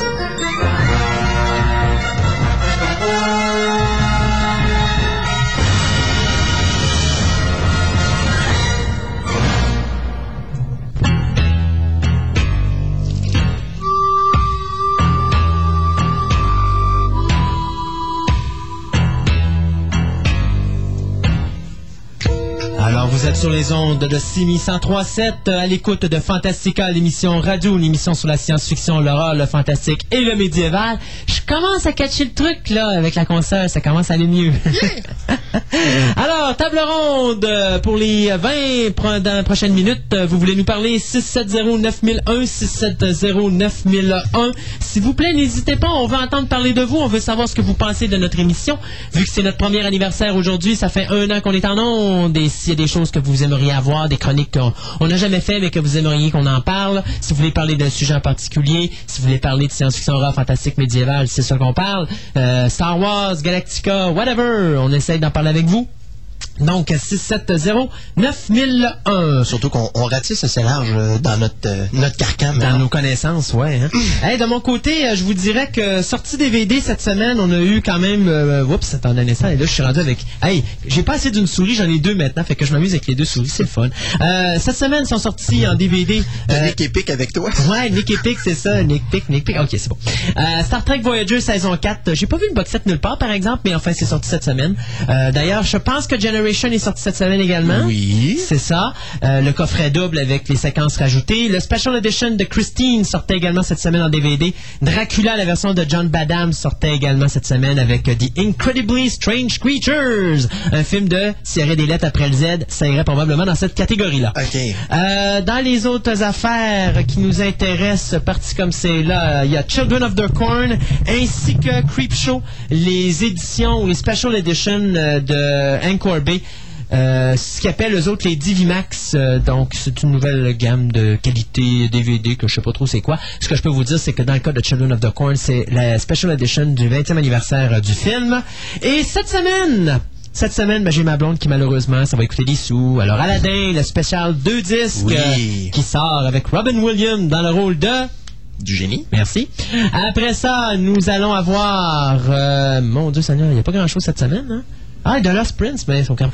Ça, c'était... Lost Non, Prince. oublie ça, oublie ça, je Ah. niaisais. Non, mais ce qui est bien important cette semaine, The Hunger, de Tony les prédateurs. Oui, qui est excellent. On va avoir Return of the Living Dead Part 2. Pour ceux qui avaient acheté le premier l'année dernière, vous avez le deuxième cette semaine. Ça, c'était dans, le deuxième qu'il y avait la pastiche de Michael Jackson qui se faisait électrocuter, si je me rappelle Je bien. pense que oui. Je pense que oui. C'est Euh. The Fearless Vampire Killer de Roman Polanski, sur lequel je vais mettre la main là-dessus. Voyons. Le bal des vampires. Le bal des vampires, voilà. Et pour moi, ce qui est le plus important cette semaine, c'est le box set de vendredi 13, From Crystal Lake to Manhattan, qui met en vedette les huit films de Paramount, soit de vendredi 13 1 jusqu'à 8. Donc, vous avez ça sur 4 disques. Et après ça, vous avez un disque avec 4 heures de making-of dessus, dont euh, le fameux making-of euh, Friday 13 from 1 to 8, c'est-à-dire un making-of qui raconte tout ce qui s'est passé du premier au huitième film. Et euh, un beau petit coffret qui, pour 5 disques, se vend dans les alentours de 62, 65, 70 dollars gros max. Euh, sur, sur Amazon.ca, il est à 62,99. Sur futureshop.ca, toujours sur Internet, il est à 63,99. En magasin, on l'annonce à 64,99. Sur DVD Soon, vous êtes pas dans la game, les gars, pour une fois, il faut que je vous le dise. 69,99. Et puis, j'ai pas été voir ailleurs. Donc, euh, quand même... euh, C'est en masse. c'est en masse. Euh, The Day After Tomorrow également qui sort cette semaine. Ouh. Ouh. La deuxième saison de Roswell qui sort cette semaine. Encore une fois. Ouh. Et le Collector Edition de Deep Impact euh, qui sort euh, ou qui est distribué par euh, Paramount cette semaine également. Donc quand même du bon stock. Moi je pense que tu sais regarde déjà avec Fearless Vampire Killer, The Hunger, Return of the Living Dead 2, puis The Day After Tomorrow, moi ma semaine est comme loadée, ma blonde paiera Aladdin, puis euh, mes parents tiens ils me paieront pour Noël, tiens Friday 13. Tiens, C'est décidé, mes, mes, mes, mes achats sont faits pour la semaine, c'est merveilleux. Ah, moi, ça va s'arrêter à Aladdin, je pense. Aladdin. Bon, oui. Vendredi 13 à ce prix-là, euh, c'est dur de passer à côté. Là. Mon petit coffret. Ça serait euh, peut-être intéressant. Moi, il y a, il y a un élément qui me, qui me chicote bien gros qui n'avait pas mis dessus, c'est le vidéo d'Alice Cooper qui avait été fait à partir de... Il était supposé être dessus, puis je pense qu'il est dessus dans le disque numéro 4. Ah oui? Euh, que- numéro 5, pardon. Il y a Ah. plein de choses, il y a plein de DVD, euh, pas de DVD, mais je veux dire, il y a plein de vidéoclips et de petits euh, extras sur le, DV le, le pre- le dernier DVD. Maintenant, est-ce qu'ils ont changé d'idée à la dernière seconde? Je le sais pas. Mais moi, aux premières nouvelles, il y avait trois vidéoclips sur... Euh, plutôt aux dernières nouvelles, non, aux premières nouvelles. Il y avait trois vidéoclips sur le DVD numéro 5. OK. Donc, est-ce qu'ils les ont laissés là? Ça restera à voir. Mais moi, je verrais pas pourquoi ils enlèveraient. Ok. Je sais qu'ils mettent les trailers de tous les films, excepté le sixième, que c'est juste le teaser qu'ils mettent. parce qu'ils n'ont pas, eu- ouais, qu'ils ont pas eu mis la main sur, euh, sur ça. Donc, c'est ça qui se passe en DVD. Au niveau du cinéma, ben, bien sûr, c'était la sortie cette semaine de A Shark Tales. Euh, Le film de DreamWorks, là. film le de, ouais, film de, de- Finding Nemo de DreamWorks. c'est ça, exactement, qui d'après moi, bon, il va faire beaucoup d'argent. Ça va peut-être ce qui va mettre fin à Sky Captain et The World of Tomorrow box office parce que tu vois, ils s'en vont à peu près. pas très haut, là. Non, ben moi de toute façon j'avais dit, hein, le film va ramasser entre 30 et 50 millions. J'avais espéré entre 50 et 70, euh, mais tu vois, il a fait 16 millions. J'avais dit il va faire la moitié la semaine d'après, il a fait 6. Et donc ça veut dire 22. Donc après moi, s'il pogne les 30 millions, ça va être beau. Euh, C'est épouvantable. Ouais, c'est dommage, je trouve. C'est un peu comme Thunderbirds. Moi, là, c'est deux arrière-goûts que j'ai cette année. euh, euh, si j'ai quelque chose à, à- à cracher sur l'année 2000, euh, 2004, c'est ça. C'est Thunderbirds et puis Sky Captain and the World of Tomorrow, qui sont deux bons films qu'on crache dessus au box-office, alors que tu vois des navets comme Catwoman, qui lui va chercher 29-30 millions au box-office. Regarde, il a ramassé plus que Sky Captain, c'est pas normal. On se comprend là-dessus, là. C'est quoi qui a fait la popularité du film? Bon, C'est Halle Berry. Non, c'est son costume. Dans des petits costumes à C'est son petit costume, là, c'est pas Liberty tout court. Parce que Gothica, euh, ça n'a pas été, ça a pas volé Comment fort. quoi, tu cook? Ouais, Gothica, c'est ça. Whatever. Fait que c'est ça. Donc, euh, au cinéma, euh, donc, il y a toujours ce merveilleux film de Shark Tale qui sort. Euh, la semaine prochaine, il n'y a rien du tout. Et après le 15 octobre, ben là, on s'en va avec le fabuleux Son of the Mask. Ah, je suis que mon ce, ce Seigneur. va aller chercher plus d'argent que Thunderbirds au cinéma. Je m'en tape. Je veux dire, regarde, s'il avait, s'il avait annoncé un Mask 2 avec Jim Carrey, je serais allé. Mais je veux dire, au-delà de ça, là, Mais t'as vu la bande-annonce? même pas. T'as pas vu la Non, bande-annonce? ça m'intéresse même pas. Oh mon dieu. le- Mon dieu, je comprends pourquoi tu dors les nuits maintenant, parce que moi je fais des cauchemars à toutes les nuits depuis que j'ai vu l'annonce, je l'ai vu deux fois en plus au cinéma, tu sais. C'est que il te montre le bébé qui est fait entièrement par informatique, qui a ses super pouvoirs et qui tourne tout partout comme une toupie. C'est toute, toute la séquence, toute, le, toute la bande annonce est faite par informatique. Et le film s'avère comme ça parce que le masque 2, c'est le bébé. Parce que le gars couche avec une gonzesse avec le masque sur le visage, ce qui donne les pouvoirs au petit bébé. Ah, c'est cute. Ouais, c'est très Finalement, cute. je pense que j'aimais mieux le chien dans le premier. Ouais, c'est à peu près ça. Au moins, Ouais. euh, Au moins, bon rigolo, Au moins, il y avait une belle face. Il n'était pas fait par informatique. OK! Hey! Euh, une petite chose avant qu'on saute à tes nouvelles euh, sur les DVD. Toujours, si vous voulez nous appeler, nous dire ce que vous pensez de notre émission, si vous voulez parler de quelque chose avec nous autres, 670-9001. J'ai même mis le petit board en face de moi pour être sûr de ne pas manquer d'appel. Il y a eu une, il y a eu quelque chose qui est sorti cette semaine sur Internet. Blockbuster a sorti une, euh, une euh, comment est-ce que je pourrais dire? On pas sorti, Un ils ont fait un sondage à travers leur clientèle, plus, précis- plus précisément 1045 personnes. Et on leur a demandé quel est le film d'horreur que vous ne regarderiez pas tout seul. J'espère que c'est des filles qui ont répondu à ça, parce que si c'est des gars, on est dans le trou. Alors, premier film, bien sûr, celui que moi je considère être le meilleur film d'horreur de tous les temps et le meilleur drame fantastique de tous les temps, The Exorcist, le film de William Friedkin de 1974, a ramassé 23% des votes sur le film que les gens ne regarderaient pas seuls. Il n'y a rien qui dit si c'est la vieille version ou la nouvelle version. En passant, mais connaissant Blockbuster, c'est probablement la nouvelle version. La numéro 2 qui m'a fait bien rire et qui t'a fait bien rire aussi, Gaëtan, c'est The Blair Witch Project. Euh, J'essaie encore de comprendre. Probablement que je sais pourquoi que ce film-là, les gens veulent pas le regarder seul. je comprends même pas comment les gens font pour regarder Non, ce The film-là. Blair Witch, c'est quand même intéressant. Je trouve que ce que les gens ont fait avec ce film-là, à part le visuel, je trouve qu'au niveau du scénario, ils ont quand même fait quelque chose de très intéressant. Le problème de The Blair Witch Project, c'est le caméra à l'épaule qui rend malade. Alors, c'est pour ça qu'on l'écoute pas seul. Il y a toi qui écoutes le film, puis t'as la personne à côté qui tient le barf bag. Ouais. OK? Euh, le festival troisième... de Gerbotron. Ouais, c'est à peu près ça. Le troisième, Nightmare on Elm Street, le premier film de la série, C'est normal. moi, je trouve pas. Hein? pas numéro 3. OK, il y a 8% des votes là, là-dessus. En passant, Blair Witch, il y a 9%. Je m'excuse, là. The Changeling aurait dû être avant ça, puis il est même pas là. Ouais. Blockbuster, chaîne américaine. Bon. The Ring, qui aurait dû être avant, moi, Nightmare on Elm Street, euh, 8%. Cinquième position, Silence des agneaux, Silence of the Lamb, 8%. Sixième position, Hannibal, 6%. The Shining en septième position, 6%. Il n'est pas spécifié euh, si c'est le film de Stanley Kubrick ou si c'est la, la nouvelle euh, mini-série qui a été faite par la suite, mais je pense qu'on parle plus du film de Stanley Kubrick ici. J'espère du moins. Euh, Children of the Corn, 5%. Là, quand t'es rendu à dire que tu n'écoutes pas Children of the Corn. tout seul, là, t'as un problème. Friday the 13, le premier, 5%. Evil Dead, le premier, 5%. Halloween, le premier, 4%. Poltergeist, le premier, 4%. Faut croire qu'il y a des gens qui sont vraiment terrifiés des films d'horreur parce que si t'écoutes Poltergeist, t'as besoin de quelqu'un pour l'écouter, là. Encore là, je trouve que t'as un problème. Psycho, 4%. Rosemary's Baby, qu'on vous a parlé un peu plus tôt dans l'émission, 4%. Il arrive 14e. Et en 15e place, The Omen, à 2%. Semble de- Moi, tant qu'à moi, la malédiction, je l'aurais mis pas mal plus haut que ça. Pas mal plus haut que ça. Euh, mais tu sais, dans l'ensemble, il me semble qu'il n'y a pas de film dérangeant là-dedans.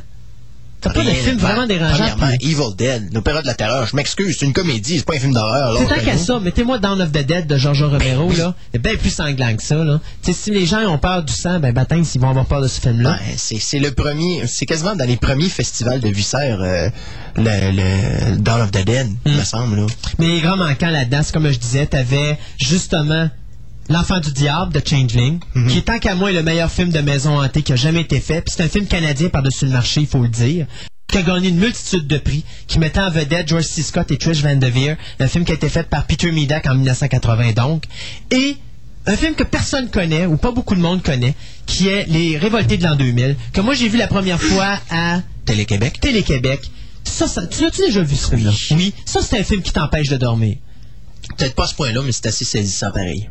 Une bonne mise en scène, un film qui est dérangeant, puis après ça, on oublie les 15 premières minutes, qui n'ont pas vraiment qui pas vraiment rapport dans le film, puis qui peuvent dégoûter les gens plus qu'autre chose, parce qu'en réalité, ils montrent des atrocités que les enfants ont, su- ont subies pendant les guerres. Là.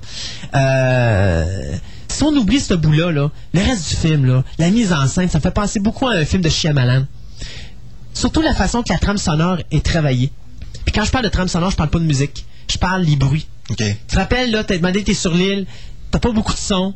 Là, t'as le téléphone qui sort, mais là, tu dis- on dirait que le, le- le monteur a mis le son au max pour te faire sursauter sur ton siège.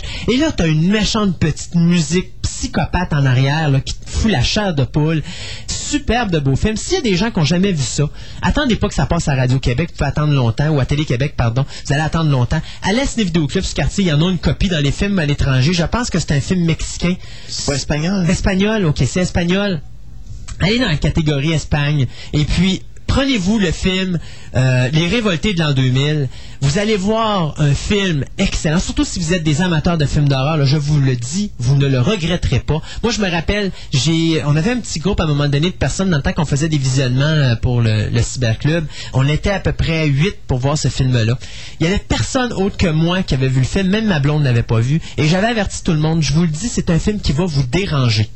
C'est un film dérangeant, c'est un film qui est choquant. Parce que là-dedans, là, euh, c'est des enfants. Donc, euh, il y a de la violence. Euh, les enfants en font de la violence, mais en sont aussi victimes dans ce film-là. Donc, allez pas écouter ce film-là avec un cœur sensible. C'est pas gore, c'est pas violent à soi, il n'y a pas du sang qui pisse partout, c'est pas ça. Mais c'est juste que c'est un film qui est, est brut, est, il est- il est dur, il est réaliste et il est fait comme si les gens vivaient réellement dans la vraie vie cette situation-là. Il n'y a rien de farfelu, de fantaisiste dans les révoltés de l'an 2000. Tout se tient, tout est fait dans le, je pourrais dire dans le monde du réel, dans le sens que euh, on voit pas de gens euh, sauter dans des, mettons genre il y a une crevasse de, de 15 pieds puis ils sautent la crevasse de 15 pieds. Il n'y a rien de surréaliste. Tout est très réaliste. Tout se fait d'une manière où est-ce que on serait à cette place-là, probablement que ce sont les gestes qu'on porterait. On voit que le réalisateur et le scénariste ont vraiment fait attention à ça. Et c'est ce qui fait que le film est si dérangeant que ça. T'écoutes ce film-là, modèle, tu te fais, tu te fais pogner. Tu te laisses pogner dedans, puis t'embarques dans le film. Et euh, d'ailleurs, t'as une séquence là, dans la prison, je dirais pas plus que ça, mais tu sais, la séquence quand les deux parents s'enferment dans la prison, tu sais de quoi je parle? Euh, Ça fait trop longtemps. ça fait trop longtemps. Euh, Je me rappelle à peine, à peine de la finale. OK. Euh, ben, tu sais qu'il y a un homme et une femme. Oui. Et tu sais que la femme, elle a une particularité. Oui. OK? Ben, tu te rappelles quand elle se retrouve dans la prison, cette particularité revient. OK, d'accord. OK? Cette séquence-là, elle est totalement horrifiante. Parce que c'est vraiment épouvantable. Et il n'y a pas de sang, il n'y a rien, mais t'as la chair de poule, là, ça, ça va te chercher dans les tripes, cette séquence-là, là, tu sais. Et, et, et c'est de la façon que l'actrice le joue, ce moment-là. Elle est tellement bonne. Les comédiens sont excellents dans ce film-là. Dans les, les deux comédiens. Ouais, ben les deux comédiens. Même les enfants sont quand même pas mauvais. Puis ils ont trouvé, ils ont trouvé des bons enfants pour faire ça. Ils ont une méchante bête ces enfants-là. Hein. Alors tu regardes ce film-là et tu te dis, wow. Et ça dans mes films d'horreur, il est au top. Dans le drame fantastique, j'ai Exorcist. Dans le film d'horreur, j'ai Les Révoltés de l'an 2000. Ce sont les deux tops là. euh. Et t'as un autre film qui est pas là-dedans. Un film que tu connais, mais qu'on pense pas souvent. The Believers avec Martin Sheen. Je me demande Les si Envoûtés en Je me demande français. si je l'ai déjà vu, T'as jamais vu ça? Je suis pas sûr. Film sur la magie noire. Excellent drame fantastique. Ça, c'est le genre de film qui avait été fait par John Singleton, si je me trompe pas. Euh, ou est-ce que tu te fais pogner aussi... Euh...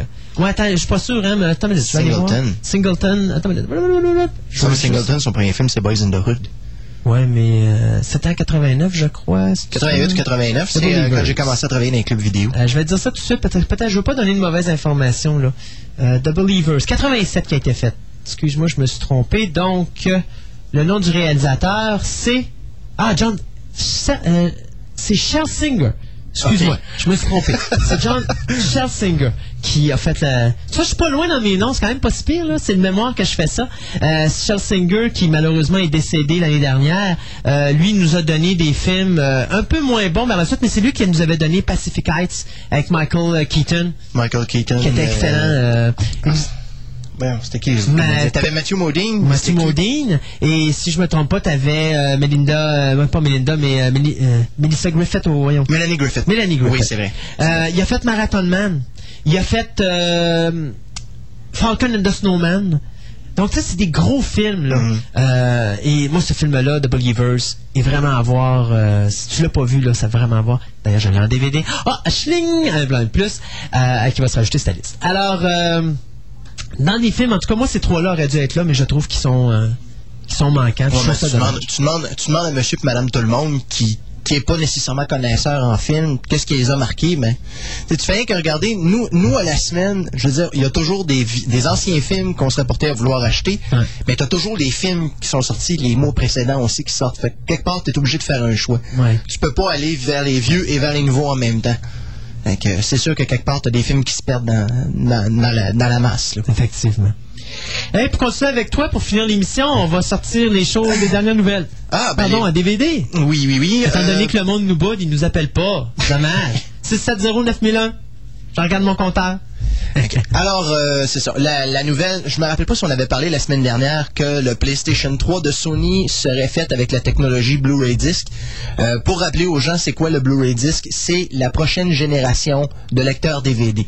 Jusqu'à présent, le CD standard qu'on connaît depuis 85-86, euh, le CD de données et de musique, a été, comment je pourrais dire, a eu une, une avance technologique qui a permis de mettre beaucoup plus de matériel à l'intérieur du disque euh, et de permettre aussi de, pouvoir euh, mettre des films sur un CD. Eh bien maintenant, la, la capacité de stockage des CD qu'on connaît euh, maintenant sous format DVD sera encore plus grande dans les prochaines années parce que Sony a développé une nouvelle technologie que l'on appelle le Blu-ray Disc qui a une capacité de 5 fois le DVD standard.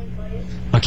Là, on a Daniel avec nous sur la ligne. Alors, euh, bonjour Daniel. Bonjour. Ça va bien? Oui. De quoi vous voulez nous parler? Euh, science-fiction horreur. Allez-y, allez-y. Ça tombe bien. Euh, juste une remarque. Euh, je sais pas si vous connaissez ça, Perry Rodden. Oui, je connais le, je connais le- la série de romans, oui. L'avez-vous lu? Non, malheureusement, je suis pas exactement la personne la plus littéraire euh, Ah, sur la planète. Je lis quelque peu, mais les romans, j'en ai entendu parler de personnes qui sont vraiment des fans parce que Perry Rodan, là, on parle de quoi, 140 romans maintenant? Oui, et euh, on a d'habitude on accroche au premier. OK. Euh, et puis on, on veut toutes les lire. Euh, juste pour vous dire que ce que vous voyez dans Star Wars numéro 2, là, euh, je me souviens pas le titre, là. Empire Strikes Back. Ou l'épisode... L'épisode 2? Le- ou- L'épisode 2, là. Ah, ça, c'est l'attaque La des clowns. Bon, c'est ça. Les vaisseaux que vous voyez là-dedans, c'est ce qu'il y avait dans les Perry Rodden des années 60. Ouais, j'ai déjà, j'ai déjà entendu ce- euh, cette affaire-là, mais je je suis pas sûr que nécessairement, parce que même j'ai déjà entendu des trucs aussi concernant le fait que la technologie qu'on voit là-dedans euh, a aussi inspiré euh, Gene Roddenberry pour Star Trek, mais je suis pas sûr que nécessairement les auteurs ont connu ces trucs-là. De toute façon, Lucas a été inspiré par un paquet de trucs aussi. Ouais, ça, c'est sûr, mais euh, c'est parce que ce qui arrive, c'est juste pour. Je suis plus ou moins d'accord, c'est parce que dans le monde francophone, à Québec, on le connaît pas. Euh, parce que les libraires ont arrêté d'en vendre à un moment donné à Québec. Euh, et puis le monde francophone, les bibliothèques francophones ne les ont pas. Ah Mais ça, c'est un succès mondial. Mm. C'est connu partout sur la planète. C'est des Allemands qui ont écrit ça à partir des années 60, que Cher et Dalton. Ouais. Et ils ont commencé la série, puis quand on lit ça en plus, il y a beaucoup d'histoires, euh, si ça, ça vous intéresse, des histoires de, de voyage dans le temps, et de manipulation du temps aussi, surtout, et de voyage euh, interdimension, surtout euh, multidimensionnel, là, comme on a vu dans Star Trek justement, euh, quand il y a eu euh, Star Trek Voyager, quand ils ont euh, affronté d'autres races là, interdimensionnelles. Là. OK. Ça me faisait penser un peu à ça, tout ça, là, cette, cette affaire-là. C'est assez intéressant. C'est juste pour dire que malheureusement, ces, ces romans-là, ben, sont pas tellement. Il n'y a pas tellement de promotion ben, de la science-fiction en général au Québec de toute façon. Ben, les années 60 en plus, c'est sûr que c'est difficile. euh, Ouais, c'est parce que c'est une série qui continue encore. Oui, aujourd'hui. oui, ça continue, là. Ça a grande commencé dans les est-ce que années ça se 60. traduit, mais est-ce que ça se traduit encore aujourd'hui? Ah, absolument, c'est assez, euh, c'est assez exceptionnel. Les bouts que j'ai lus les derniers, là, c'est aussi flyé. Est-ce que c'est encore des auteurs originaux qui, euh, qui continuent d'écrire ou il y a beaucoup de- d'auteurs qui collaborent à ce, ce cycle-là? Euh, Il y a encore un des originaux. Je me souviens pas si les deux sont, sont encore là. Euh, mais je pense que c'est encore associé aux deux. Mais je sais pas si c'est les deux qui ont continué ou s'il y en a un qui a gardé le nom puis l'autre. Mais euh, d'après moi, vu le style, c'est encore les mêmes deux. Euh, En tout cas, si c'est pas eux autres, ceux, qui ont repris le style, ils ont gardé le même. euh, ceux qui ont repris le roman, ils ont gardé la même type d'histoire, le même fil. Puis il y a beaucoup d'histoires d'immortalité. Donc c'est un- une, c'est une série qui touche à tous les aspects de la science-fiction qu'on peut connaître en général. D'ailleurs, moi, je, suis très étonné que le, le cinéma allemand ait jamais décidé de faire une adaptation de ça. Vraiment une, une, Ben- une version cinématographique, mais vraiment quelque chose de grandiose. Ben, honnêtement, j'imagine- ça prendrait quelque chose. euh, Justement, c'est une question technologique aussi. C'est que dans les années 70, 80, c'était impossible à faire. Mhm. Carrément, ça prend. Puis même, même pas dans les années 80 avec les trucages de Star Wars, ça aurait été comme fade là. Mhm. Euh, ça prend les trucages qu'il y a eu dans l'attaque des clones justement pour reproduire ça. C'est pour ça qu'on voit ces vaisseaux spectaculaires là de plus en plus. Dans le, dans le deuxième, il y a beaucoup de machines. Hein?